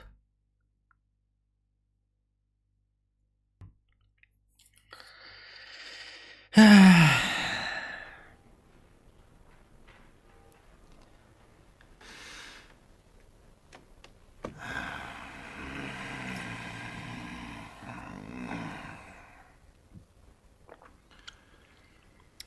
что ты, черт побери, такое несешь? Дубликатор 500 рублей с покрытием комиссии. Спасибо, дубликатор. А, Пупсони 500 рублей с покрытием комиссии. На продление стрима и душную простынку. Донатьте глупцы. Спасибо. Кислая дырка 999 рублей. С покрытием комиссии. Костя, считается ли гомогейством, если купил себе вибратор для простаты? Засовывал два раза. Ощущение, будто лезут гонзолики. Один раз гонзолик таки остался на вибраторе. Короче, пидор я или долбоеб. Хочешь, пришлю тебе свой вибратор? Чур, мыть я его не буду. Поцеловал в ямочку на жопной щечке. Ой, блядь, какой хуйню мне какой-то пишите, блядь, на, забирай, не буду сейчас говорить. Какую-то хуйню, блядь. Я не говорю хуйню. Спасибо. Спасибо. Но я думаю, что гомогейством не считается покупка специального вибратора для простаты. Как насчет лекции про аварию на ЧС? Э, когда я буду в домике на юге Франции, может быть. А и не потому, что я собираюсь что-то говорить плохое или нет. Я просто эм, у нас просто обилие обидчивых людей, понимаешь? Я не собираюсь, у меня нет никаких представлений, ни в коем случае ни одной оппозиционной мысли или что-то в этом роде. Никогда. Я просто э, опасаюсь людей, которые у нас сильно обидчивые. И обидеться они могут на что угодно, понимаешь? Поэтому брать такие темы, а я имею в виду сейчас э, вот про аварию на ЧС, э, людей, которые препод... превозносят СССР. Понимаешь?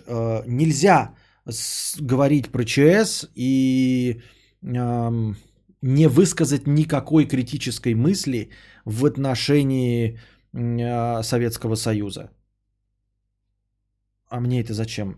Ну, типа, мне зачем отстаивать какую-то позицию, мне зачем критиковать э, э, любителей Советского Союза? Мне какая до этого печаль? Ну, пускай любит. Борис Ги, 1500 рублей. Да похуй, словосочетание «экзистенциальные вопросы» меня стригерило на гумбу. Спасибо. Бло-бло. Ты берешь термин какой-то и начинаешь его подменять. Ты берешь термин какой-то и начинаешь его подменять. Вот именно это и бесит. Вот ты же нихуя без примеров не понимаешь, так что смотри. Ты, Костя, хуесос. Хуй ведь это часть тела? Да. А язык это часть тела? Да. Ты его держишь во рту. Ну, значит, хуесос. Ебать, как а, вот у людей, которые считают себя интеллектуалами, это же, видимо, люди, которые стригерились на, а, на то, что я говорил про солнце. То есть это люди, которые, которых очень задела а, моя риторика. Их очень задело, что там солнце не горит, вот, что оно не дышит, потому что не поглощает кислород, не рождается.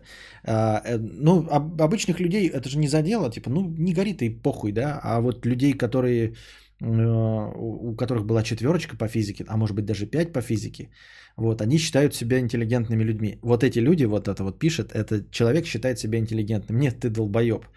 Понимаешь, вне зависимости от э, моей способности подменять понятия, ты долбоеб, и ты не интеллектуал, ты хуесос. Вот.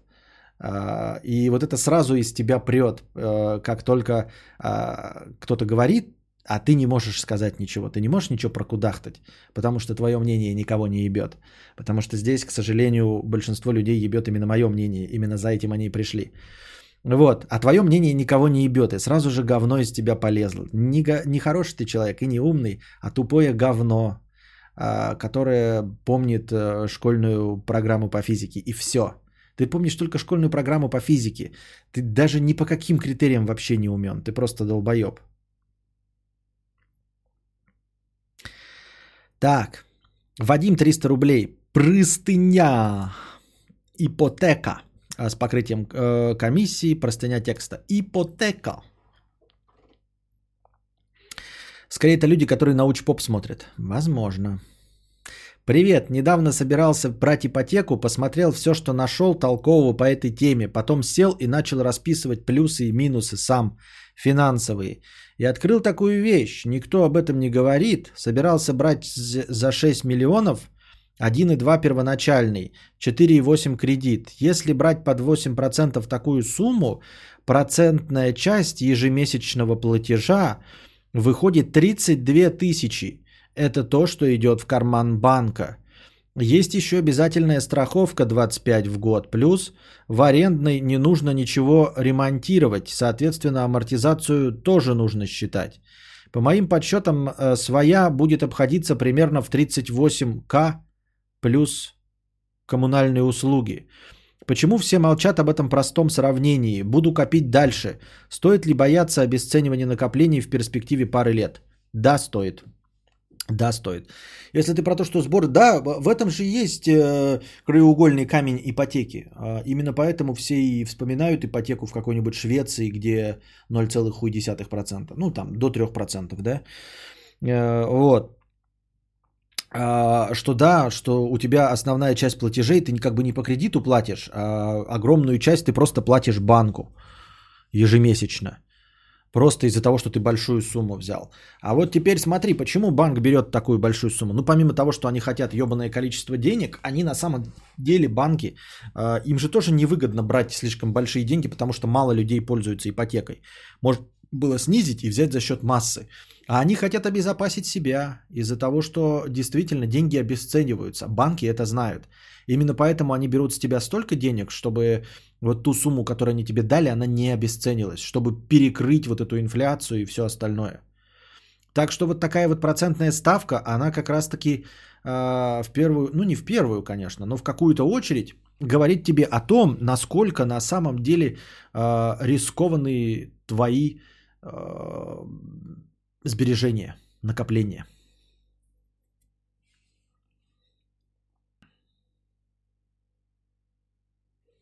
Вот такие дела. Поэтому стоит ли бояться обесценивания накоплений в перспективе пары лет? Да, стоит. Можешь хранить в валюте? Хр- храни в, в тривалютной корзине.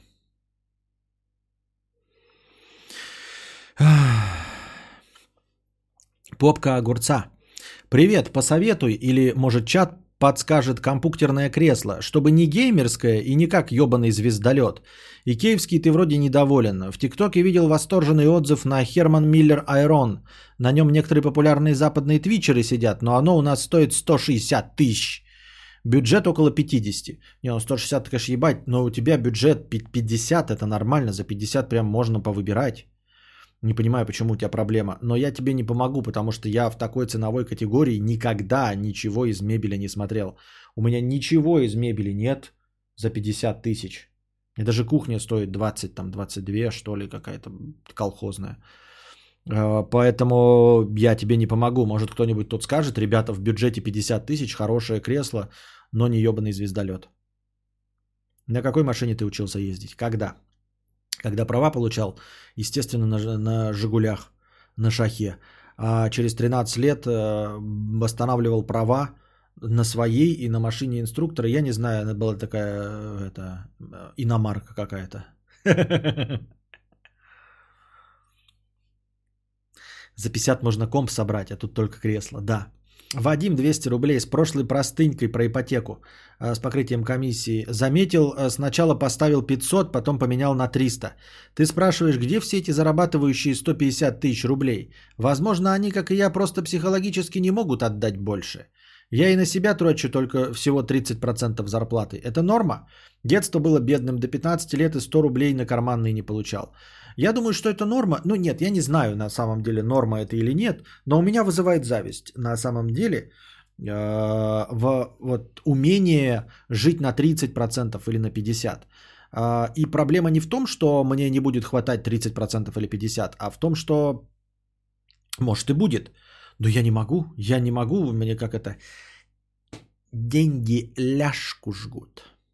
Вот, поэтому у меня нет никаких сбережений и никаких накоплений, нихуя, и грабить нечего, потому что все 60 тысяч, что я зарабатываю, я сливаю, э, ну, мы сливаем, естественно, все вместе сразу, потому что мы как-то вообще не, не способны откладывать ничего в нашей семье. Не знаю, как этого, э, это, э, этому Костю научить. С удовольствием бы научил, чтобы вот он как по принципу э, Сергея Доренко, он же говорил в своем интервью Дудю, что он живет не более чем на 50% от того, что зарабатывает всю свою жизнь. Это ж прекрасно, 50% вкладывает, э, может там даже прогорает где-то, но все равно у него всегда есть на черный день и все остальное. Э, я не могу, то есть, меня- если я буду зарабатывать миллион в месяц, я буду, бля, миллион в месяц тратить. Куплю себе какую-нибудь, блядь, тачку, э, BMW какую-нибудь ебучее, жрущее по 60, по 200 тысяч в месяц. Нихуя не буду э, экономить. Ничего не буду. Видимо, во мне еще вот этот страх того, что деньги просрутся. Потому что столько раз деньги просирались у родителей. а, вот. И у меня никогда не было сбережений. И я как-то... Ну, ну вот, типа, я боюсь, что у меня будут деньги. Я имею в виду, вот где-то они лежат, там накопленные, пиздец, как страшно. Думаю, ебать, нахуя, чтобы сгорели? То есть у меня страх того, что произойдет какая-нибудь ебота и доллар, блядь, 200 рублей. Хуяка, у меня сгорела сумма. Просто так лежала, я мог купить, блядь, несколько консолей себе, а вместо этого нихуя не куплю. То есть у меня будет гореть от того, что я эти деньги просто отдал вот в пустоту, в инфляцию. Вот о чем речь. Это печально. И жить вот в этом страхе или, или, или жить в, э, на меньшую сумму, но с ощущением того, что у тебя есть что-то на черный день, что может в любой момент сгореть. Кресло Самбо S82. Недорогое, но очень удобное. Рекомендую. Есть подозрение, что умение делать накопления – следствие трудной юности. Да у меня вроде не была легкая юность. Но вот у меня как раз-таки э, почему-то страх как раз перед тем, что я потеряю все деньги. Что вот лежащие, они обязательно, я уже говорил вам, да, что они профукиваются. Если что-то лежит, то обязательно что-то ломается, и ты обязательно сливаешь это гов- на, на, на, на еще большее говно. То есть вот появилось там 50 тысяч, ты покупаешь консоль игровую. А если не купишь игровую консоль, то ты 50 эти тысяч потратишь на канализацию. И вообще нихуя не получишь. А канализация не сломается, если ты купишь консоль. Она вот такое имеет свойство, не ломаться. Она ломается только, когда у тебя э, непришитые 50 тысяч лежат.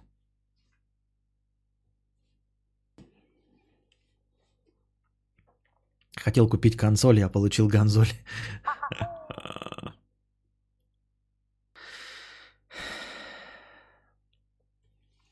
Золото всегда в цене, храните золото. Это хуйня полная. А, золото абсолютно не ликвидно, ты ничего с ним сделать не сможешь. Золото не ликвидно. У тебя нет золота. Ты его никуда не денешь, золото. Понимаешь? Ты его можешь купить и держать в банке, а это значит, что у тебя золота нет. Это значит, что у тебя есть бумажки, которые дают тебе право на какое-то золото в, в золотовалютном резерве. А это то же самое, что деньги. Деньги это тоже, это именно билеты банка, а, которые обещают тебе в случае чего золото. Понимаешь? То есть на самом деле э, покупка золота и лежание его в банке не дает тебе никакого права на золото. Вот. А золото реальное – а в ломбард после дефолта скинешь. Ну, ломбард после дефолта, да, это, конечно, оригинально. Покупаешь золото за миллион и в случае чего продаешь его за 50 тысяч. Это охуительное вложение денег. Я, конечно, тут мои полномочия все. Я просто похлопаю.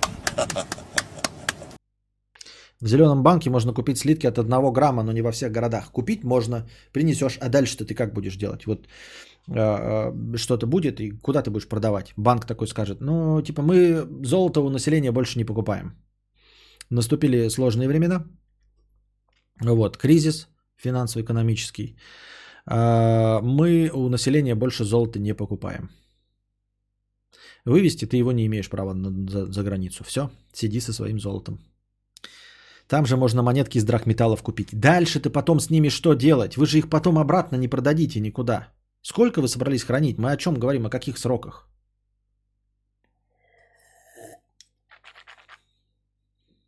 Крепкая дружба. 111 рублей. Костя, ходили с другом, с другом на свингер-вечеринку. Я шел в толчок, засмотрелся на телок. Споткнулся и упал ротиком на пипельку друга. Поцелуемся?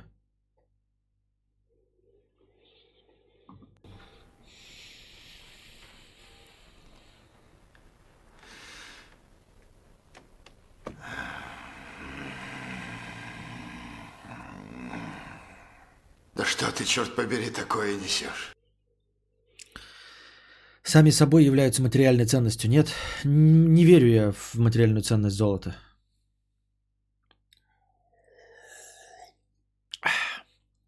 Владивосток 2050 рублей с покрытием комиссии.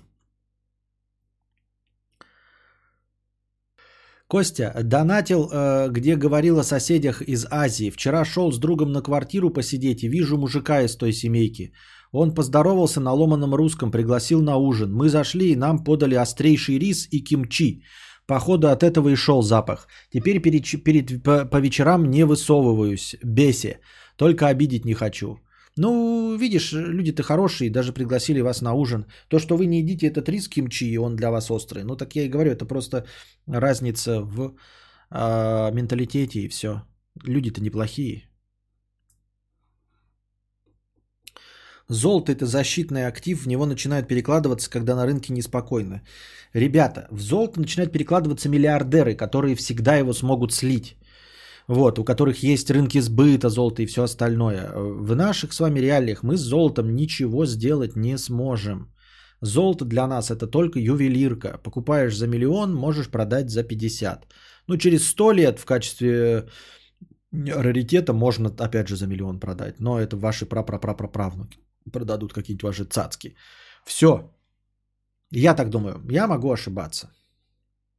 Верите? золото. Покупайте золото. Кто ж вам запрещает? Так.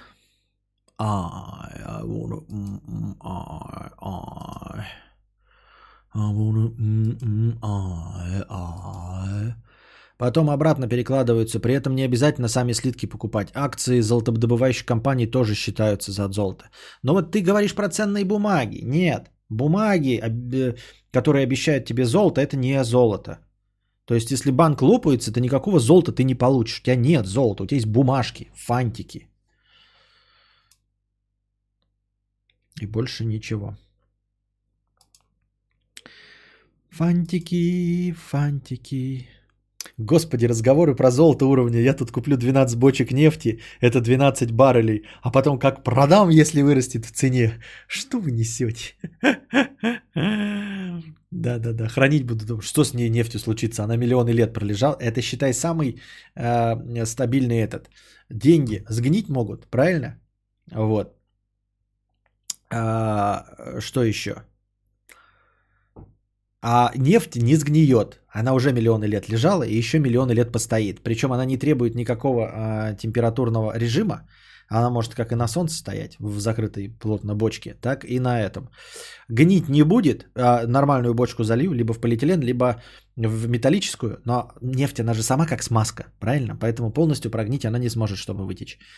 Вот, и еще в хатон, если поставить, прикрыть от дождя, то вообще, бля, вечность может стоять. Пока вот новый этот, я сразу позвоню, газельку найму и продам эти баррели нефти, когда повысится цена. Все. Так что, друже, это ты здесь тупой, а мы здесь баррели будем покупать. Покупай акции сейчас. Как в цене падать начнут, сливай. Как подорожают, бери обратно. Все просто. Cold Brew. Я так с биткоинами сделал. Спасибо.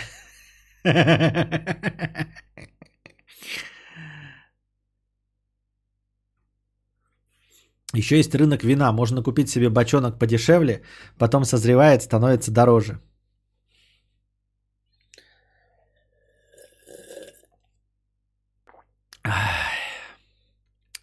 Как-то это все, мне кажется, нереалистично. О боже. Так.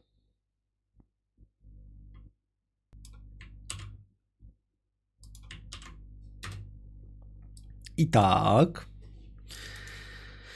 Закупился на хаях, прокатился на хуях. Ага. Костик оставит сын наследство 7 бочек нефти. При сценарии, где золото обесценится, остальные варианты не миллиардера вообще не спасут.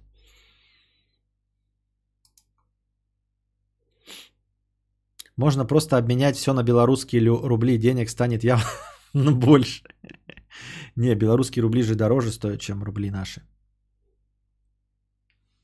Чем дольше холд, тем длиннее яхта. Нихуя вы, блядь, э, тут бизнес-молодость мне выдаете. Итак, дорогие друзья,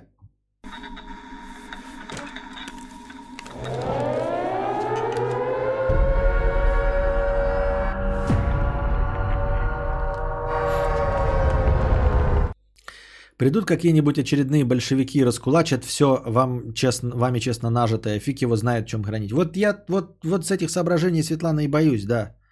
Что единственный мой актив есть, это вот мое пиздобольство. И как бы у меня его не отнять. И... Э, но оно ничего и не стоит, поэтому это вы не обесценить. То, что стоит ноль, э, э, обесценить нельзя. Или как говорили в «Игре престолов», то, что умерло, то есть то, что мертво, умереть не может. Юбилейные монетки 10 рублей поднялись в цене с 300 до 3000. Это сейчас они поднялись. Ты до того узнай, что они подымутся, что они будут кому-то нужны. Вкладывайтесь в себя, ешьте больше, чаще, вкуснее. Товарно-денежная система. Ой, какая. По-настоящему важные и хорошие новости. Ну как хорошие? А, непонятно. Microsoft назвала российские цены и дату выхода Xbox Series S и X. Итак, все их полностью анонсировали официально и назвали цены. Значит, Xbox Series S будет стоить от 26 990 рублей и будет в продаже с 10 ноября. Сегодня 10 сентября, сентябрь, октябрь, ноябрь. Итого у нас есть два месяца, чтобы накопить 45 590 рублей на новый Xbox. У меня есть время накопить, а у вас не знаю. А, вот.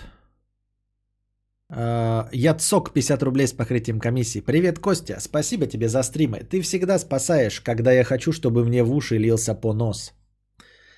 Всегда, пожалуйста, Яцок. За ваши деньги могу дрестать тебе в ухо сколько твоей душе угодно. А... 45 590 стоит топовая версия. И это хорошо. Ну, в смысле не хорошо, а объявлена точка продажи э, 10 ноября. Предзаказы можно делать, э, начинать с 22 сентября. Судя по всему, предзаказы будут работать и также с... Ну, в России все нормально. То есть наверняка какие-нибудь ритейлеры большие, типа MVideo и Eldorado, э, будут принимать предзаказы. Вот, э, речь идет про Xbox Series S. Получил 512 гигов встроенной памяти на SSD. Не так уж и много, да, на самом деле. В ней не будет дисковода, то есть на дисках ничего не купите. Консоль предназначена для запуска игр в разрешении 1440p, как мои мониторы, а, и 120 кадров в секунду, но поддерживать апскейлинг для изображения 4К. В общем, а, вполне себе хороший вариант, а, как это, упрощенная консоль для тех, кто сидит еще на Full HD. Вот, рекомендую букашки обратить на, на это внимание и за два месяца накопить себе 26 990 рублей. Я понимаю, что ты смотришь в сторону куда? PlayStation, да? Но ну, пока PlayStation не объявился, а Xbox, не забывай, они, во-первых, тут еще эм, Game Pass, в котором 100 игр, и этот, в этот Game Pass теперь будет входить еще и EA Access, или который переименовался в EA Play. То есть игры от Electronic Arts туда же будут входить. То есть помимо того, что там всякие Майнкрафты, Forza Горизонты, это все будет по подписке, а помимо всего прочего, туда еще будут входить вот все эти Dead Space, Battlefield и прочие спортивные NFL. А я не понял, чё, в чем смех? Что, в чем смех? 26 990.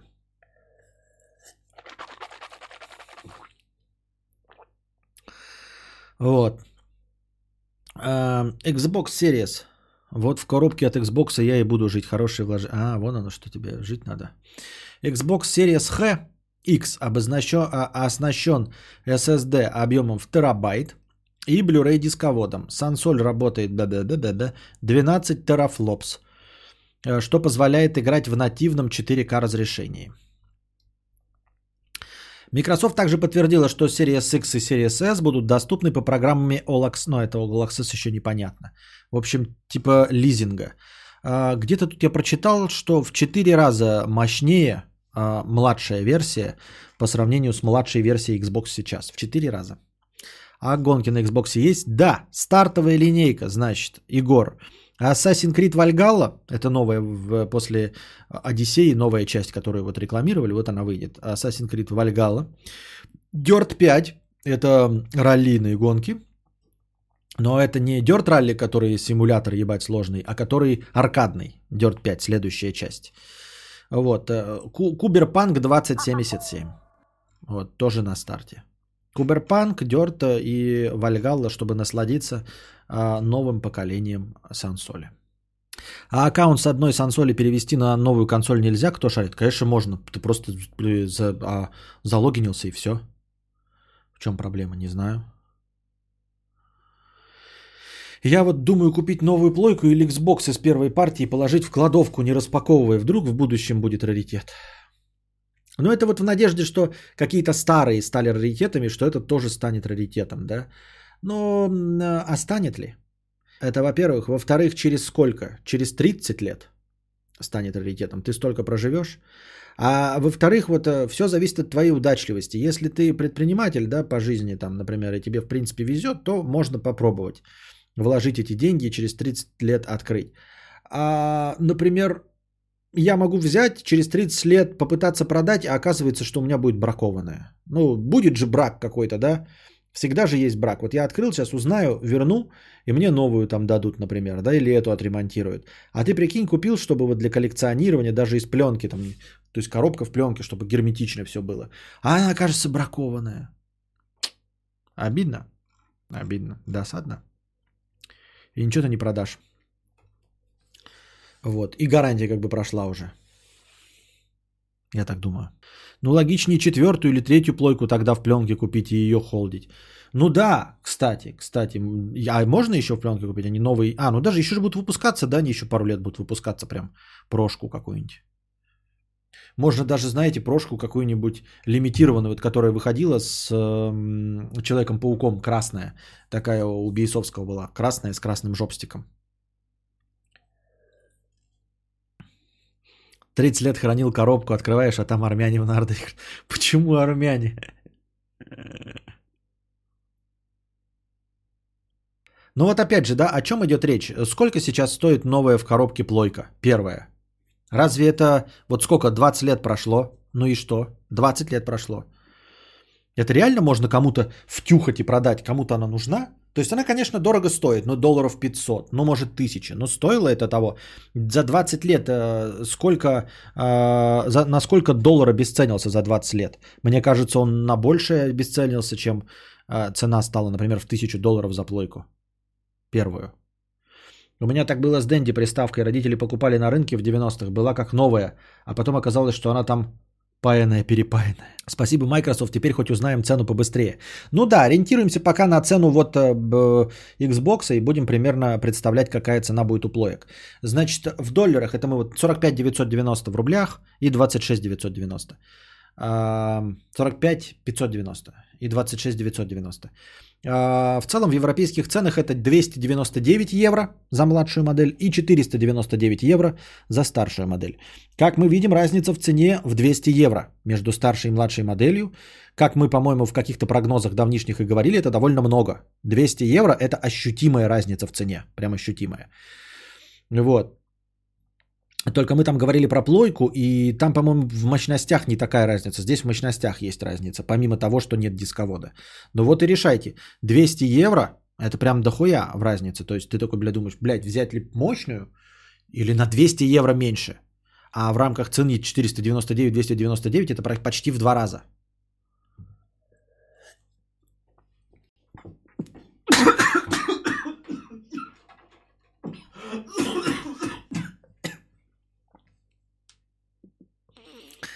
Не в то горло вода попала.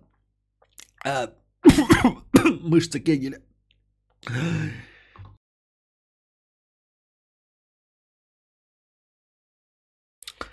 Так нелепо, так нелепо подавиться а, глотком воды, маленьким еще таким. Ну, а большим бы не подавился, большим нормально глотнул бы там. А тут взял этот мелепиздрический педералистический глоточек сделал и подавился, как дурак. А, так. Не, я пошел на спорт. Ты что, я там подавился-то чуть-чуть совсем. А, Костя нам продемонстрировал, что все эти накопления ни к чему, если ты перманентно можешь откинуться, поперхнувшись водичкой. Да, ну, в общем-то... Не, ну так, поперхнувшись водичкой, ты, конечно, не откинешься. Тут при всем раскладе такой не провернешь. Блять, куда делась моя палка-чесалка? А? Наверное, Костик куда-то унес. А, нет, вот она валяется. Вот она. Вот она нахуй намотана. Это Костя представил, что новый Xbox уже в комнате стоит. Ай. Так. Ну и все. Какие у нас еще там новости на повестке дня э, образовались? И были ли они? А, про гей-Оскар было уже обсуждение или нет, и не будет. А, гей-Оскар, да. Ну, как я и говорил, ребята. Два года назад я говорил, что Оскар дресня вонючая, и что обращать на него внимание не стоит, потому что он полностью дискредитировал себя, и это что угодно, но только не показатель качества фильма. И как бы Оскар такой, что мы забыли, надо как бы подтвердить правоту, а то все время Константин ошибается в своих прогнозах, надо как-то подтвердить то, что он сказал. И Оскар а, а, а, выпустил требования к фильмам, которые будут претендовать на Оскар, а, начиная с 2023, по-моему, года, что ли. Вот, они должны содержать в себе, для того, чтобы претендовать на Оскар, а, соответственно, двум из четырех приведенных стандартов. Вот, значит, э, четыре эти стандарта, да, или не как не пойму, хуй пойми. В общем, какие-то эм, два из этих пунктов должны содержаться. Первое. Э, один из главных героев всегда должен быть представителем расовых меньшинств. Э, азиатом, латиносом, черным, коренным, ну понятно, в общем, да. Э, минимум 3, ну, либо, либо 30% второстепенных актеров должны быть женщинами, расовыми меньшинствами, гомосексуалами или э, прочими инвалидами. А, Третье. Сюжет фильма основан э, на переживаниях группы с пункта 2. То есть э, а, основной движущий конфликт должен быть э, по проблемам э, женщин, расовых меньшинств, гомосексуалов и прочего. Вот. Для достижения стандарта Б. Как минимум парочка главных создателей фильма. То есть первое это было про актеров и вот сюжет. Второе, значит, про создателей. А, ну, какие-то из участвующих в производственном процессе не поднеси, отнеси, иди нахуй, не мешай, кофеманы, а э, суще- существенные товарищи, операторы, композиторы, художники, там, режиссеры, редакторы э, должны быть женщины, гомосексуалы, расовые меньшинства или вот эм, физические недостатки. А, э, а также э, должен быть азиат, латинос, черный, ко- коренной, араб э, и прочее. Как минимум 6 человек э, в съемочной группе должны быть представителями недопредставленной группы меньшинств. Еще 30% команды должны быть женщины, гомосексуалы, расовые и прочее. Для достижения третьего стандарта, то есть один из трех, два из трех должны быть э, в любом наборе. Возможности платного обут так, что?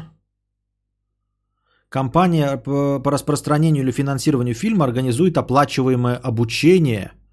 А вот, организует оплачиваемое обучение или стажировку э, в следующих группах. Женщины, расовые меньшинства, гомосексуалы, люди э, с физическими отклонениями. Так, крупные студии, Major студии или независимые, что компания по производству а, предлагает обучение для развития неординарных навыков людям из следующих недостаточно представленных групп. А, Женщины, расовые меньшинства, гомосексуалы, люди с физическими отклонениями. И стандарт D.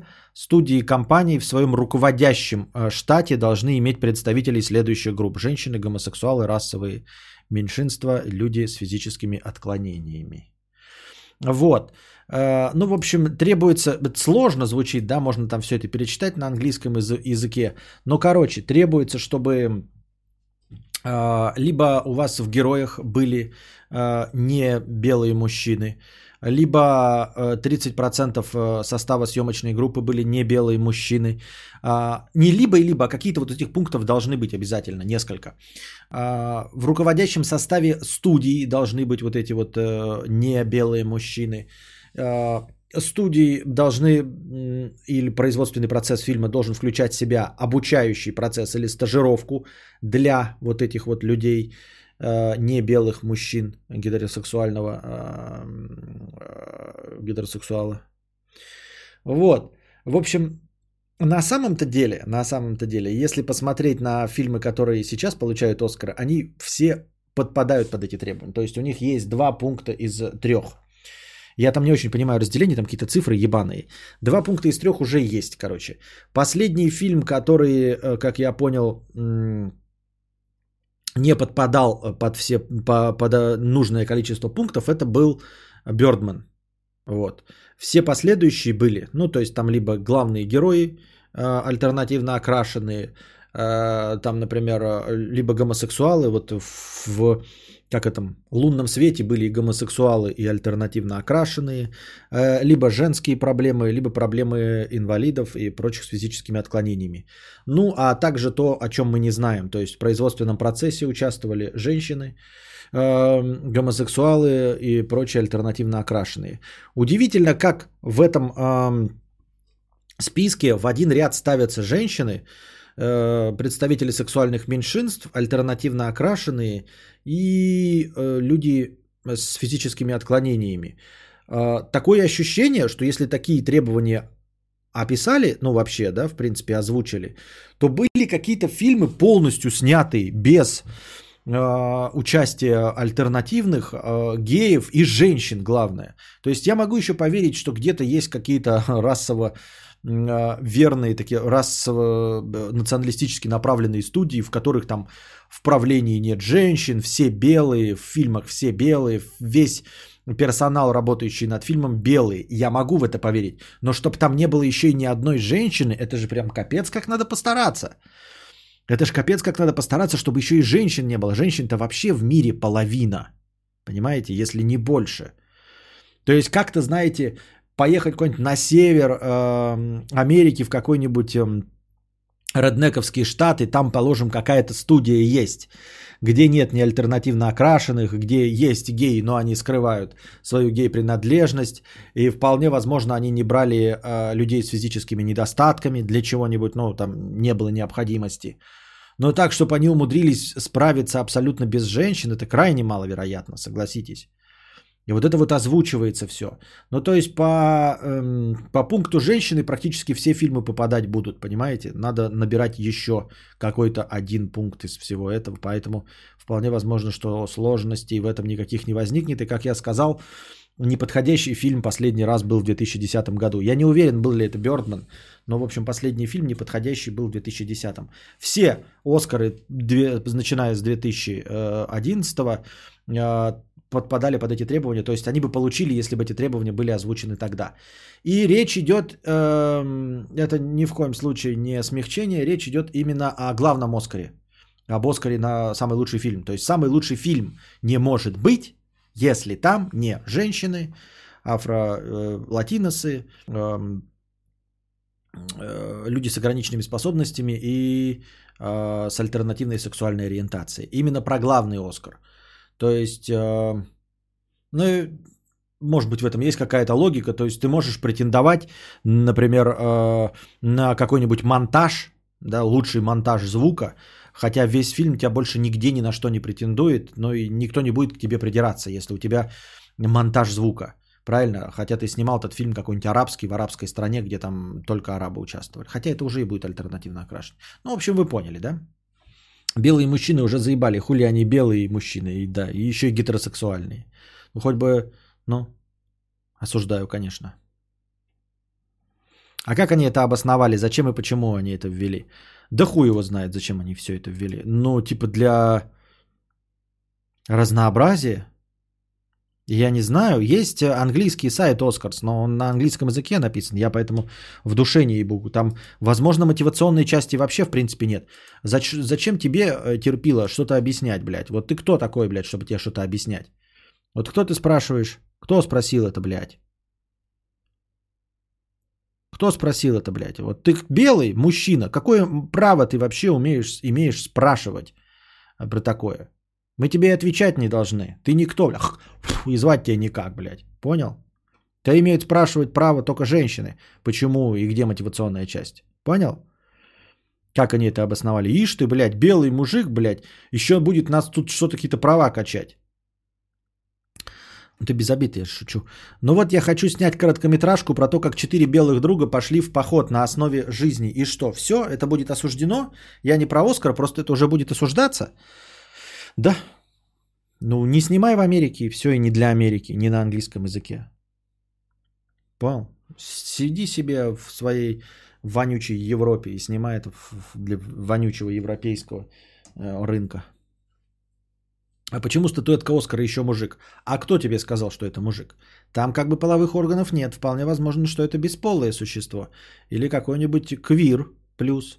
Там низко... Ты... Подожди! Ты чё, сука? Ты это... Сука, на что намекаешь? Что Оскар это белый мужик, что ли, падла? А? А? А ну-ка, блядь, его взять нахуй и заставить целовать э, ботинки неграм. Ты чё это, блядь? Нихуя себе! Ты взял и Оскара, блядь, объявил мужиком белым? Ты чё вообще? Охуел, что ли? Во-первых, Оскар – это, скорее всего, имя латиноса. Да? Оскар Айзек, например. Нет, Оскар Айзек плохой пример. А нет, правильно. Нет, неправильно. Ну, Оскар – это же имя латиноса. Оскар – это азиат, он же желтый. Тем более он желтый. Про половую принадлежность вообще ничего не сказано. Нихуя себе, опять белый цисгендерный мужчина – решил захапать себе достижение всего кинематографа, назвав Оскара мужиком. Нихуя себе.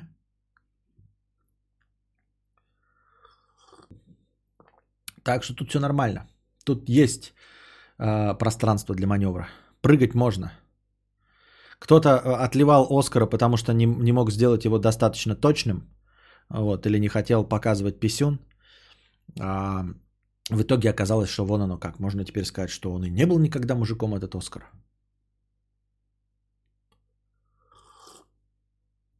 Да, Оскар имя Мекса из офиса. Да, этих Оскаров, по-моему, вообще это мексиканское имя. Опять же, Оскар Кучера. Чё, блядь, я вспомнил. Какой Оскар Кучера? Зачем? Так. Вот, есть ссылка на этот документ. Я когда сначала открыл, я подумал, что это какой-то фек. Ну или думаю, перевод какой-то фейковый и все. Я думал, что это, бля, вброс реальный. Я даже на этот сейчас сайт заходил, ну и типа он выглядит как фейк, но потом я увидел, что э, в разных эм, источниках указали уже, э, что это, да, действительно ссылка на самый настоящий Оскар. Оскар это из подводной братвы, понятно. А как же Оскар Уайлд? А Оскар Уайлд гомогей. Все нормально, понимаешь? Вообще все укладывается. В офисе Оскар, Латинос, Оскар Уайлд, гомогей. Ты смотри, как оно все притерлось-то все. Осуждаю я, конечно, гамадрилов. Но в целом, ты понимаешь? Ни одного нормального Оскара нет.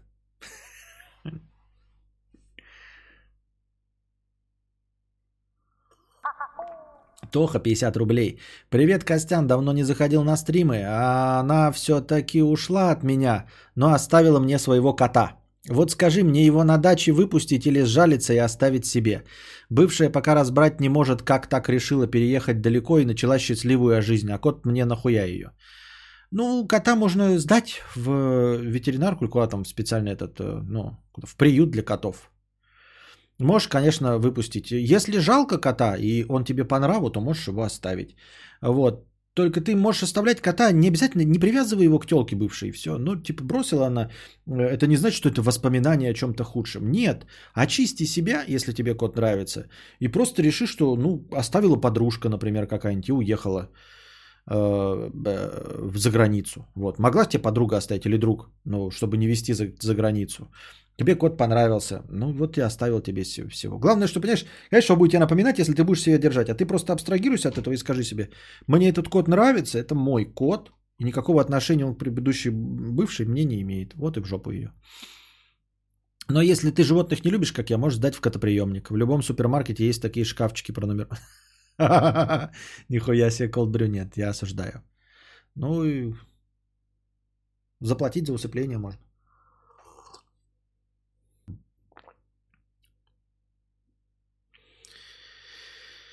Я и твой кот греем твою кровать.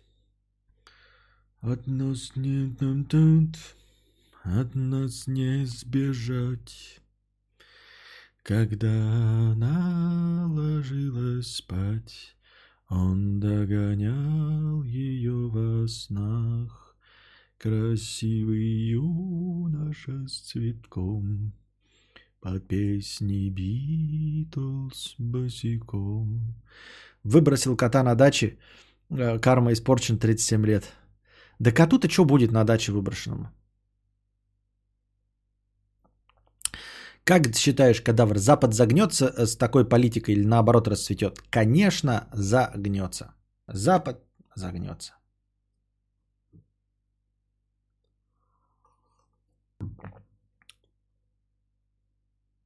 Так, ну и все. Дошли мы до конца хорошего настроения. Сегодня был какой-то непонятный э, стрим. Мне непонятный, вам понятный, не знаю. Надеюсь, все равно вам понравилось. А, не забывайте кидать межподкасте. Сегодня межподкасте вы кидали. А, извиняюсь за то, что сегодня так долго протянул, потому что, говорю, у меня было сегодня неразговорное настроение вообще.